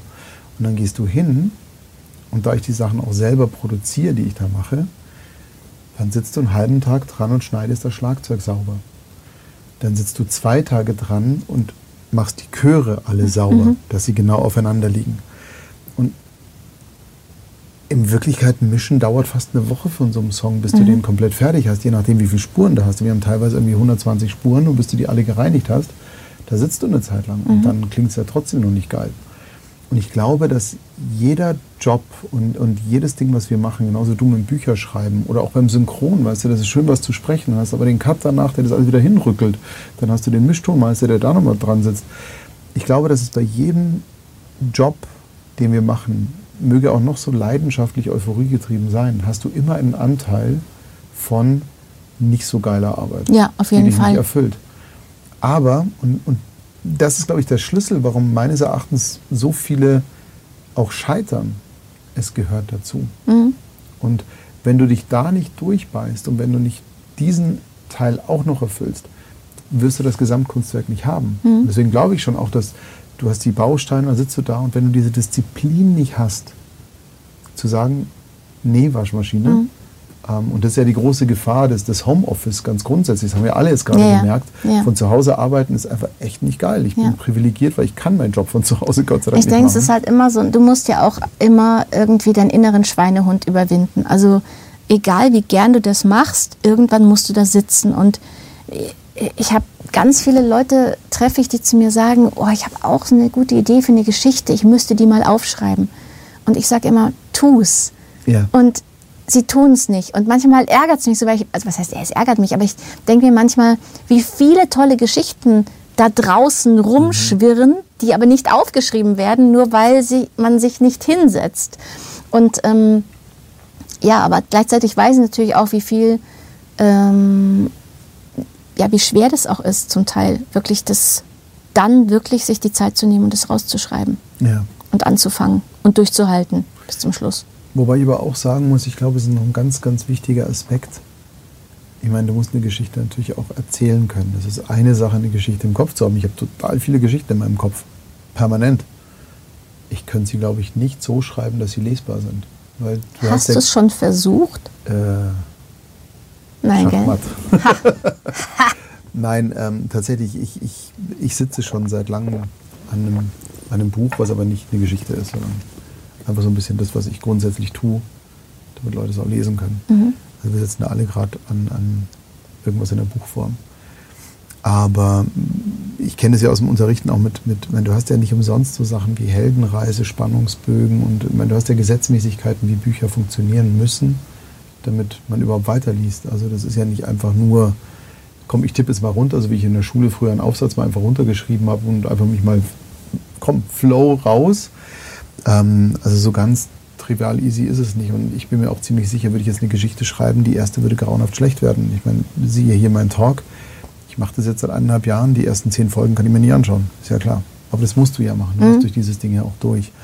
Ähm, Göckmann hat hier gerade geschrieben, wie ist es denn bei dir mit dem kreativen Flow? Wie, wie, wie kriegst du das hin? Also ich meine, du kannst ja nicht hinsetzen und sagen so, los. Also hast du, hast du irgendwelche Rituale oder so? Oder irgendwas, wo du sagst, okay, ich brauche jetzt meinen doppelten Matcha-Tee oder ich weiß es nicht. Also ähm, das ist ja genau eigentlich das Ding, dass wenn man dann einen Abgabetermin für ein Buch hat, hat man keine Zeit mehr für so ein, für so ein kommt es jetzt oder kommt es nicht, dann ist es wirklich das Ding. Ich muss ja dann da sitzen. Ich habe dann auch wirklich diesen Druck, dass ich weiß, ich muss heute um neun anfangen, sonst komme ich nicht hin mit, äh, ja. mit dem Abgabeteam. Ich bin ja so ein ganz pünktlicher Abgeber. Das sind ja nicht alle, aber mhm. mich macht das also mich würde das wahnsinnig machen, mich dann äh, zu spät abgeben würde. Aber ähm, was ich eben mache, natürlich bereite ich, bereite ich das alles so vor, dass es eigentlich alles vor mir liegt, bevor ich da sitze und den ersten ja. Satz schreibe. Das heißt, ich habe eigentlich ähm, über mir eine, eine, Wand mit dem, so, eine, so, eine, so, ein Moodboard, wo ich ähm, die Figuren drauf habe, die ich mir zum Teil aus dem Internet, also ich, ich habe jede Figur hat bei mir ein, wirklich ein Gesicht, also oder, ja. oder äh, ein Foto oder irgendwas habe ich Fotos. Ich habe, ähm, wenn es um ein, eine Hexe geht, habe ich irgendwelche Hexenbilder da ähm, äh, oder ein Wald oder was mich halt einfach was was ich brauche, weil wenn ich dann schreibe und und schaue nach oben und sehe meine ganzen Figuren, dann weiß ich immer viel schneller, wie sie sprechen. Und dann ist es für mich so ganz klar. Und ich hatte eben äh, eine Kinderbuchreihe, das sind sieben Kinder. Und ich würde, wenn ich mir die nicht alle mit wirklich auch irgendeinem Foto von einem Kind, das ich so ein bisschen damit verbinde, mhm. wenn ich mir die nicht alle oben hinkleben würde, würde ich mit Sicherheit in der Szene, wo jeder dabei ist, irgendwen vergessen. Ja. Und so ist es so, dass ich einfach, ach, der hat jetzt noch nicht gesprochen, dann spricht jetzt der. Und so weiß ich einfach immer, wer noch alles dazukommen muss und wie die aussehen. Und, ähm, und das ist das, was ich immer habe, dieses Moodboard. Und dann mache ich mir natürlich auch ähm, manchmal so, ach, da mache ich ganz viele verschiedene Dinge, irgendwelche so, so Linien, wo man dann daran, so, also so, so die, der rote Faden, wo man dann aber die verschiedenen Szenen, die man schon so im Kopf hat, irgendwie dran schreibt. Und, und dann lege ich eigentlich erst los, aber ich lasse auch viele Dinge einfach kommen in dem Moment. Aber der kreative Flow, ja, der kommt dann eigentlich, weil er kommen muss, irgendwie auch. Also die Ideen, das, eigentlich geht es ja um die Ideen. Das ist ja das, das super Kreative. Das ist ja das, wo man, und Ideen kommen ja einfach überall und ähm, ich glaube auch, weil ich nicht so ein Handymensch bin ähm, und nicht immer, wenn ich irgendwo sitze, wenn ich irgendwo auf dem Bus warte, wenn ich in der U-Bahn sitze, ich sitze ganz oft ohne Handy irgendwo. Und ähm, wenn ich ähm, Zug fahre, schaue ich ganz gern aus dem Fenster. Und dieses, auch wenn dann so die Landschaft so vorbei wird, da passiert dann ganz, ganz ja. viel. Und da kommen ganz viele Ideen. Und ja, vielleicht kommen jetzt gerade immer so viele Ideen, weil alle anderen so besetzt sind mit ihren Handys und die müssen jetzt alle zu mir kommen, weil die anderen keinen Platz haben oder keinen, ich, ich weiß ich auch nicht. Ich vielleicht habe ich hier auch so bitte Ideen hierher, ja. Geschichten alle hier. Ich mag den Gedanken. Das gefällt mir sehr gut, muss ich sagen. Das? Ja, also dieses, mein großes Thema in meinem Leben aktuell ist Balance. Das ist einfach so. Und klar, wenn die einen natürlich keine Geschichten brauchen, müssen die irgendwo dahin, wo der Bedarf ist. Ja, vielleicht fliegen die einfach so rum. Das ist ja auch so ein mhm. Thema, wo die Tür offen ist, mhm. da kommen sie dann reingeflogen. Und das ist ein sehr schönes Bild, ich mag das sehr gerne. Ich glaube, das ist grundsätzlich auch ein großes Thema. Ich habe mich da vor kurzem auch mal wieder über dieses Thema unterhalten, zum, wie sind wir Künstler eigentlich so gepolt. Ich meine, es gibt ja äh, die Limbic Map, so ein limbisches System, was Unternehmern auch mal hilft, irgendwie Produkte und sowas einzuordnen. Da gibt es diese drei Teile, dominant, also Dominanz getrieben, Stimulanz getrieben oder Balance getrieben. Mhm.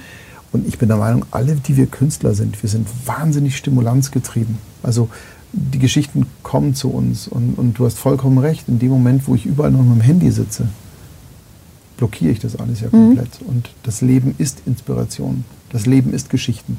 Und ich, ich finde es eben auch so, ich liebe das zum Beispiel irgendwo ähm, an, einem, an einer Haltestelle zu sitzen und zu warten und dann sind da mehrere Leute und ich mir kann die alle anschauen und mache mir Gedanken, wo fahren die hin, was machen die vielleicht beruflich und da kommen schon so ganz viele Ideen, einfach mhm. so diese, also so kann ich auch Charaktere im Grunde eigentlich auch spinnen. Ich habe angefangen im Zug einfach die Leute, die, die da überall saßen, versuchen einfach so äh, Personenbeschreibungen zu machen. Okay. Mal wieder hochgeschaut, habe mir die so angeschaut, dann habe ich Personenbeschreibungen gemacht, dass ich sie wirklich so beschreibe, wie sie sind, habe aber dann Sachen dazu erfunden, habe dann angefangen, so, wo der hinfährt, was er sich gerade denkt, mit wem er gerade telefoniert, ähm, was er jetzt gerade in der Zeitschrift hier anschaut, liest und was er dabei für Gedanken hat. Und, mhm. und das fand ich, es war meine Lieblingszugbeschäftigung eigentlich. Und auch da kommen einfach so viele kreative Gedanken und ähm, auch so viele Ideen für neue Figuren, die man irgendwie so in,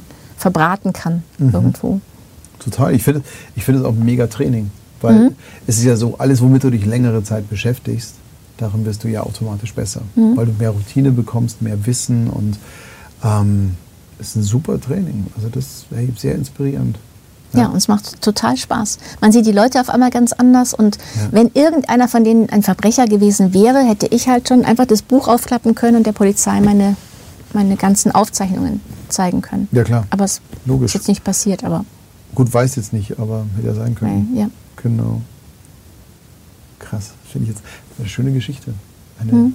Profilerin, die Zugpferde überführt, ein Mhm, ist schon wieder, schau, ist schon wieder eine andere Geschichte. Geschichte. Gott, wenn ich sowas schreiben könnte. Was würdest du alles schreiben, Was wenn du schreiben könntest? Schreiben? Oh mein Gott. Das Schöne ist, ich könnte mit dir stundenlang weiterquatschen. Wir tun schon eineinhalb Stunden. Und Wirklich? Ein, ja, 90 Minuten. Oh Gott. Genau, und wir haben eigentlich gesagt, dass wir immer so ein bisschen Deadline setzen. Ich habe auch meiner Tochter heute versprochen, ich komme nicht zu spät nach Hause. Genau. Ich, ich, ich fand es unglaublich inspirierend. Mir hat es Spaß du gemacht. Weißt, ich bewundere dich, ich mache da keinen Vielen Hehl draus. Dank. Und ähm, wie du das alles schaffst, wirklich ganz, ganz, ganz, ganz, ganz, ganz großen Respekt. Dankeschön. Und was ich wirklich an dir noch mehr schätze als das ist, dass du aber trotzdem fröhlich bist. Weißt du, natürlich klar. Trotzdem? Genau, trotzdem, dass du so vielleicht. viel tust. Nein, durch aber dieses viele, weil die Erschöpfung, hab, ich habe dich nie erschöpft gesehen. Nie. Ja, aber das bin ich schon auch. Sind wir alle, ja. sind wir alle, aber dieses, es ist so ein Grundmut, weißt du? Ja, Und aber ich glaube auch, dass trotzdem ja. alles, was ich mache, mich so glücklich macht, dass man eben oder so, also mir auch so ja. Energie gibt. Also das ist ja so, also ich glaube mhm. manchmal, dass wenn man solche Sachen erleben darf, das gibt dir mehr Energie, als wenn ich in der Woche, wo ich solche Sachen erlebt habe, eine Woche im Liegestuhl liegen würde. Ich glaube, da wäre ich, da wäre ich ja. K.O.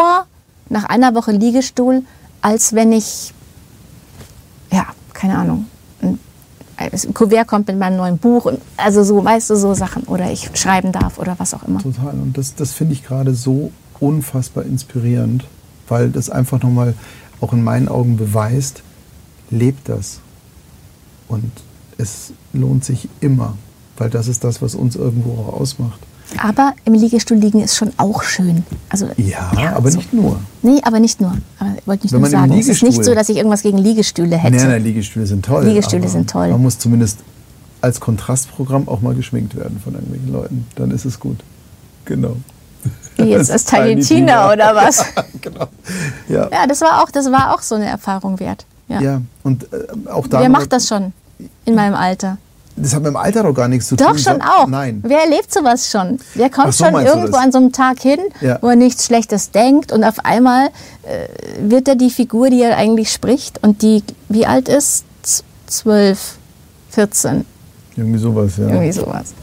Das, ist schon war das war schon sehr lustig. Es war Hammer. Und, und was ich da wirklich so toll fand, und das hat bei mir auch eine Menge auch ausgelöst, muss ich ganz ehrlich zugeben, ist, ja, es war überraschend für dich, und dann kam so, ja geil. Und los. weißt du, und das ist genau das. Ich, ich hätte, also natürlich nicht du, aber ich, ich kenne etliche, die dann sagen würden, war aber nicht abgesprochen.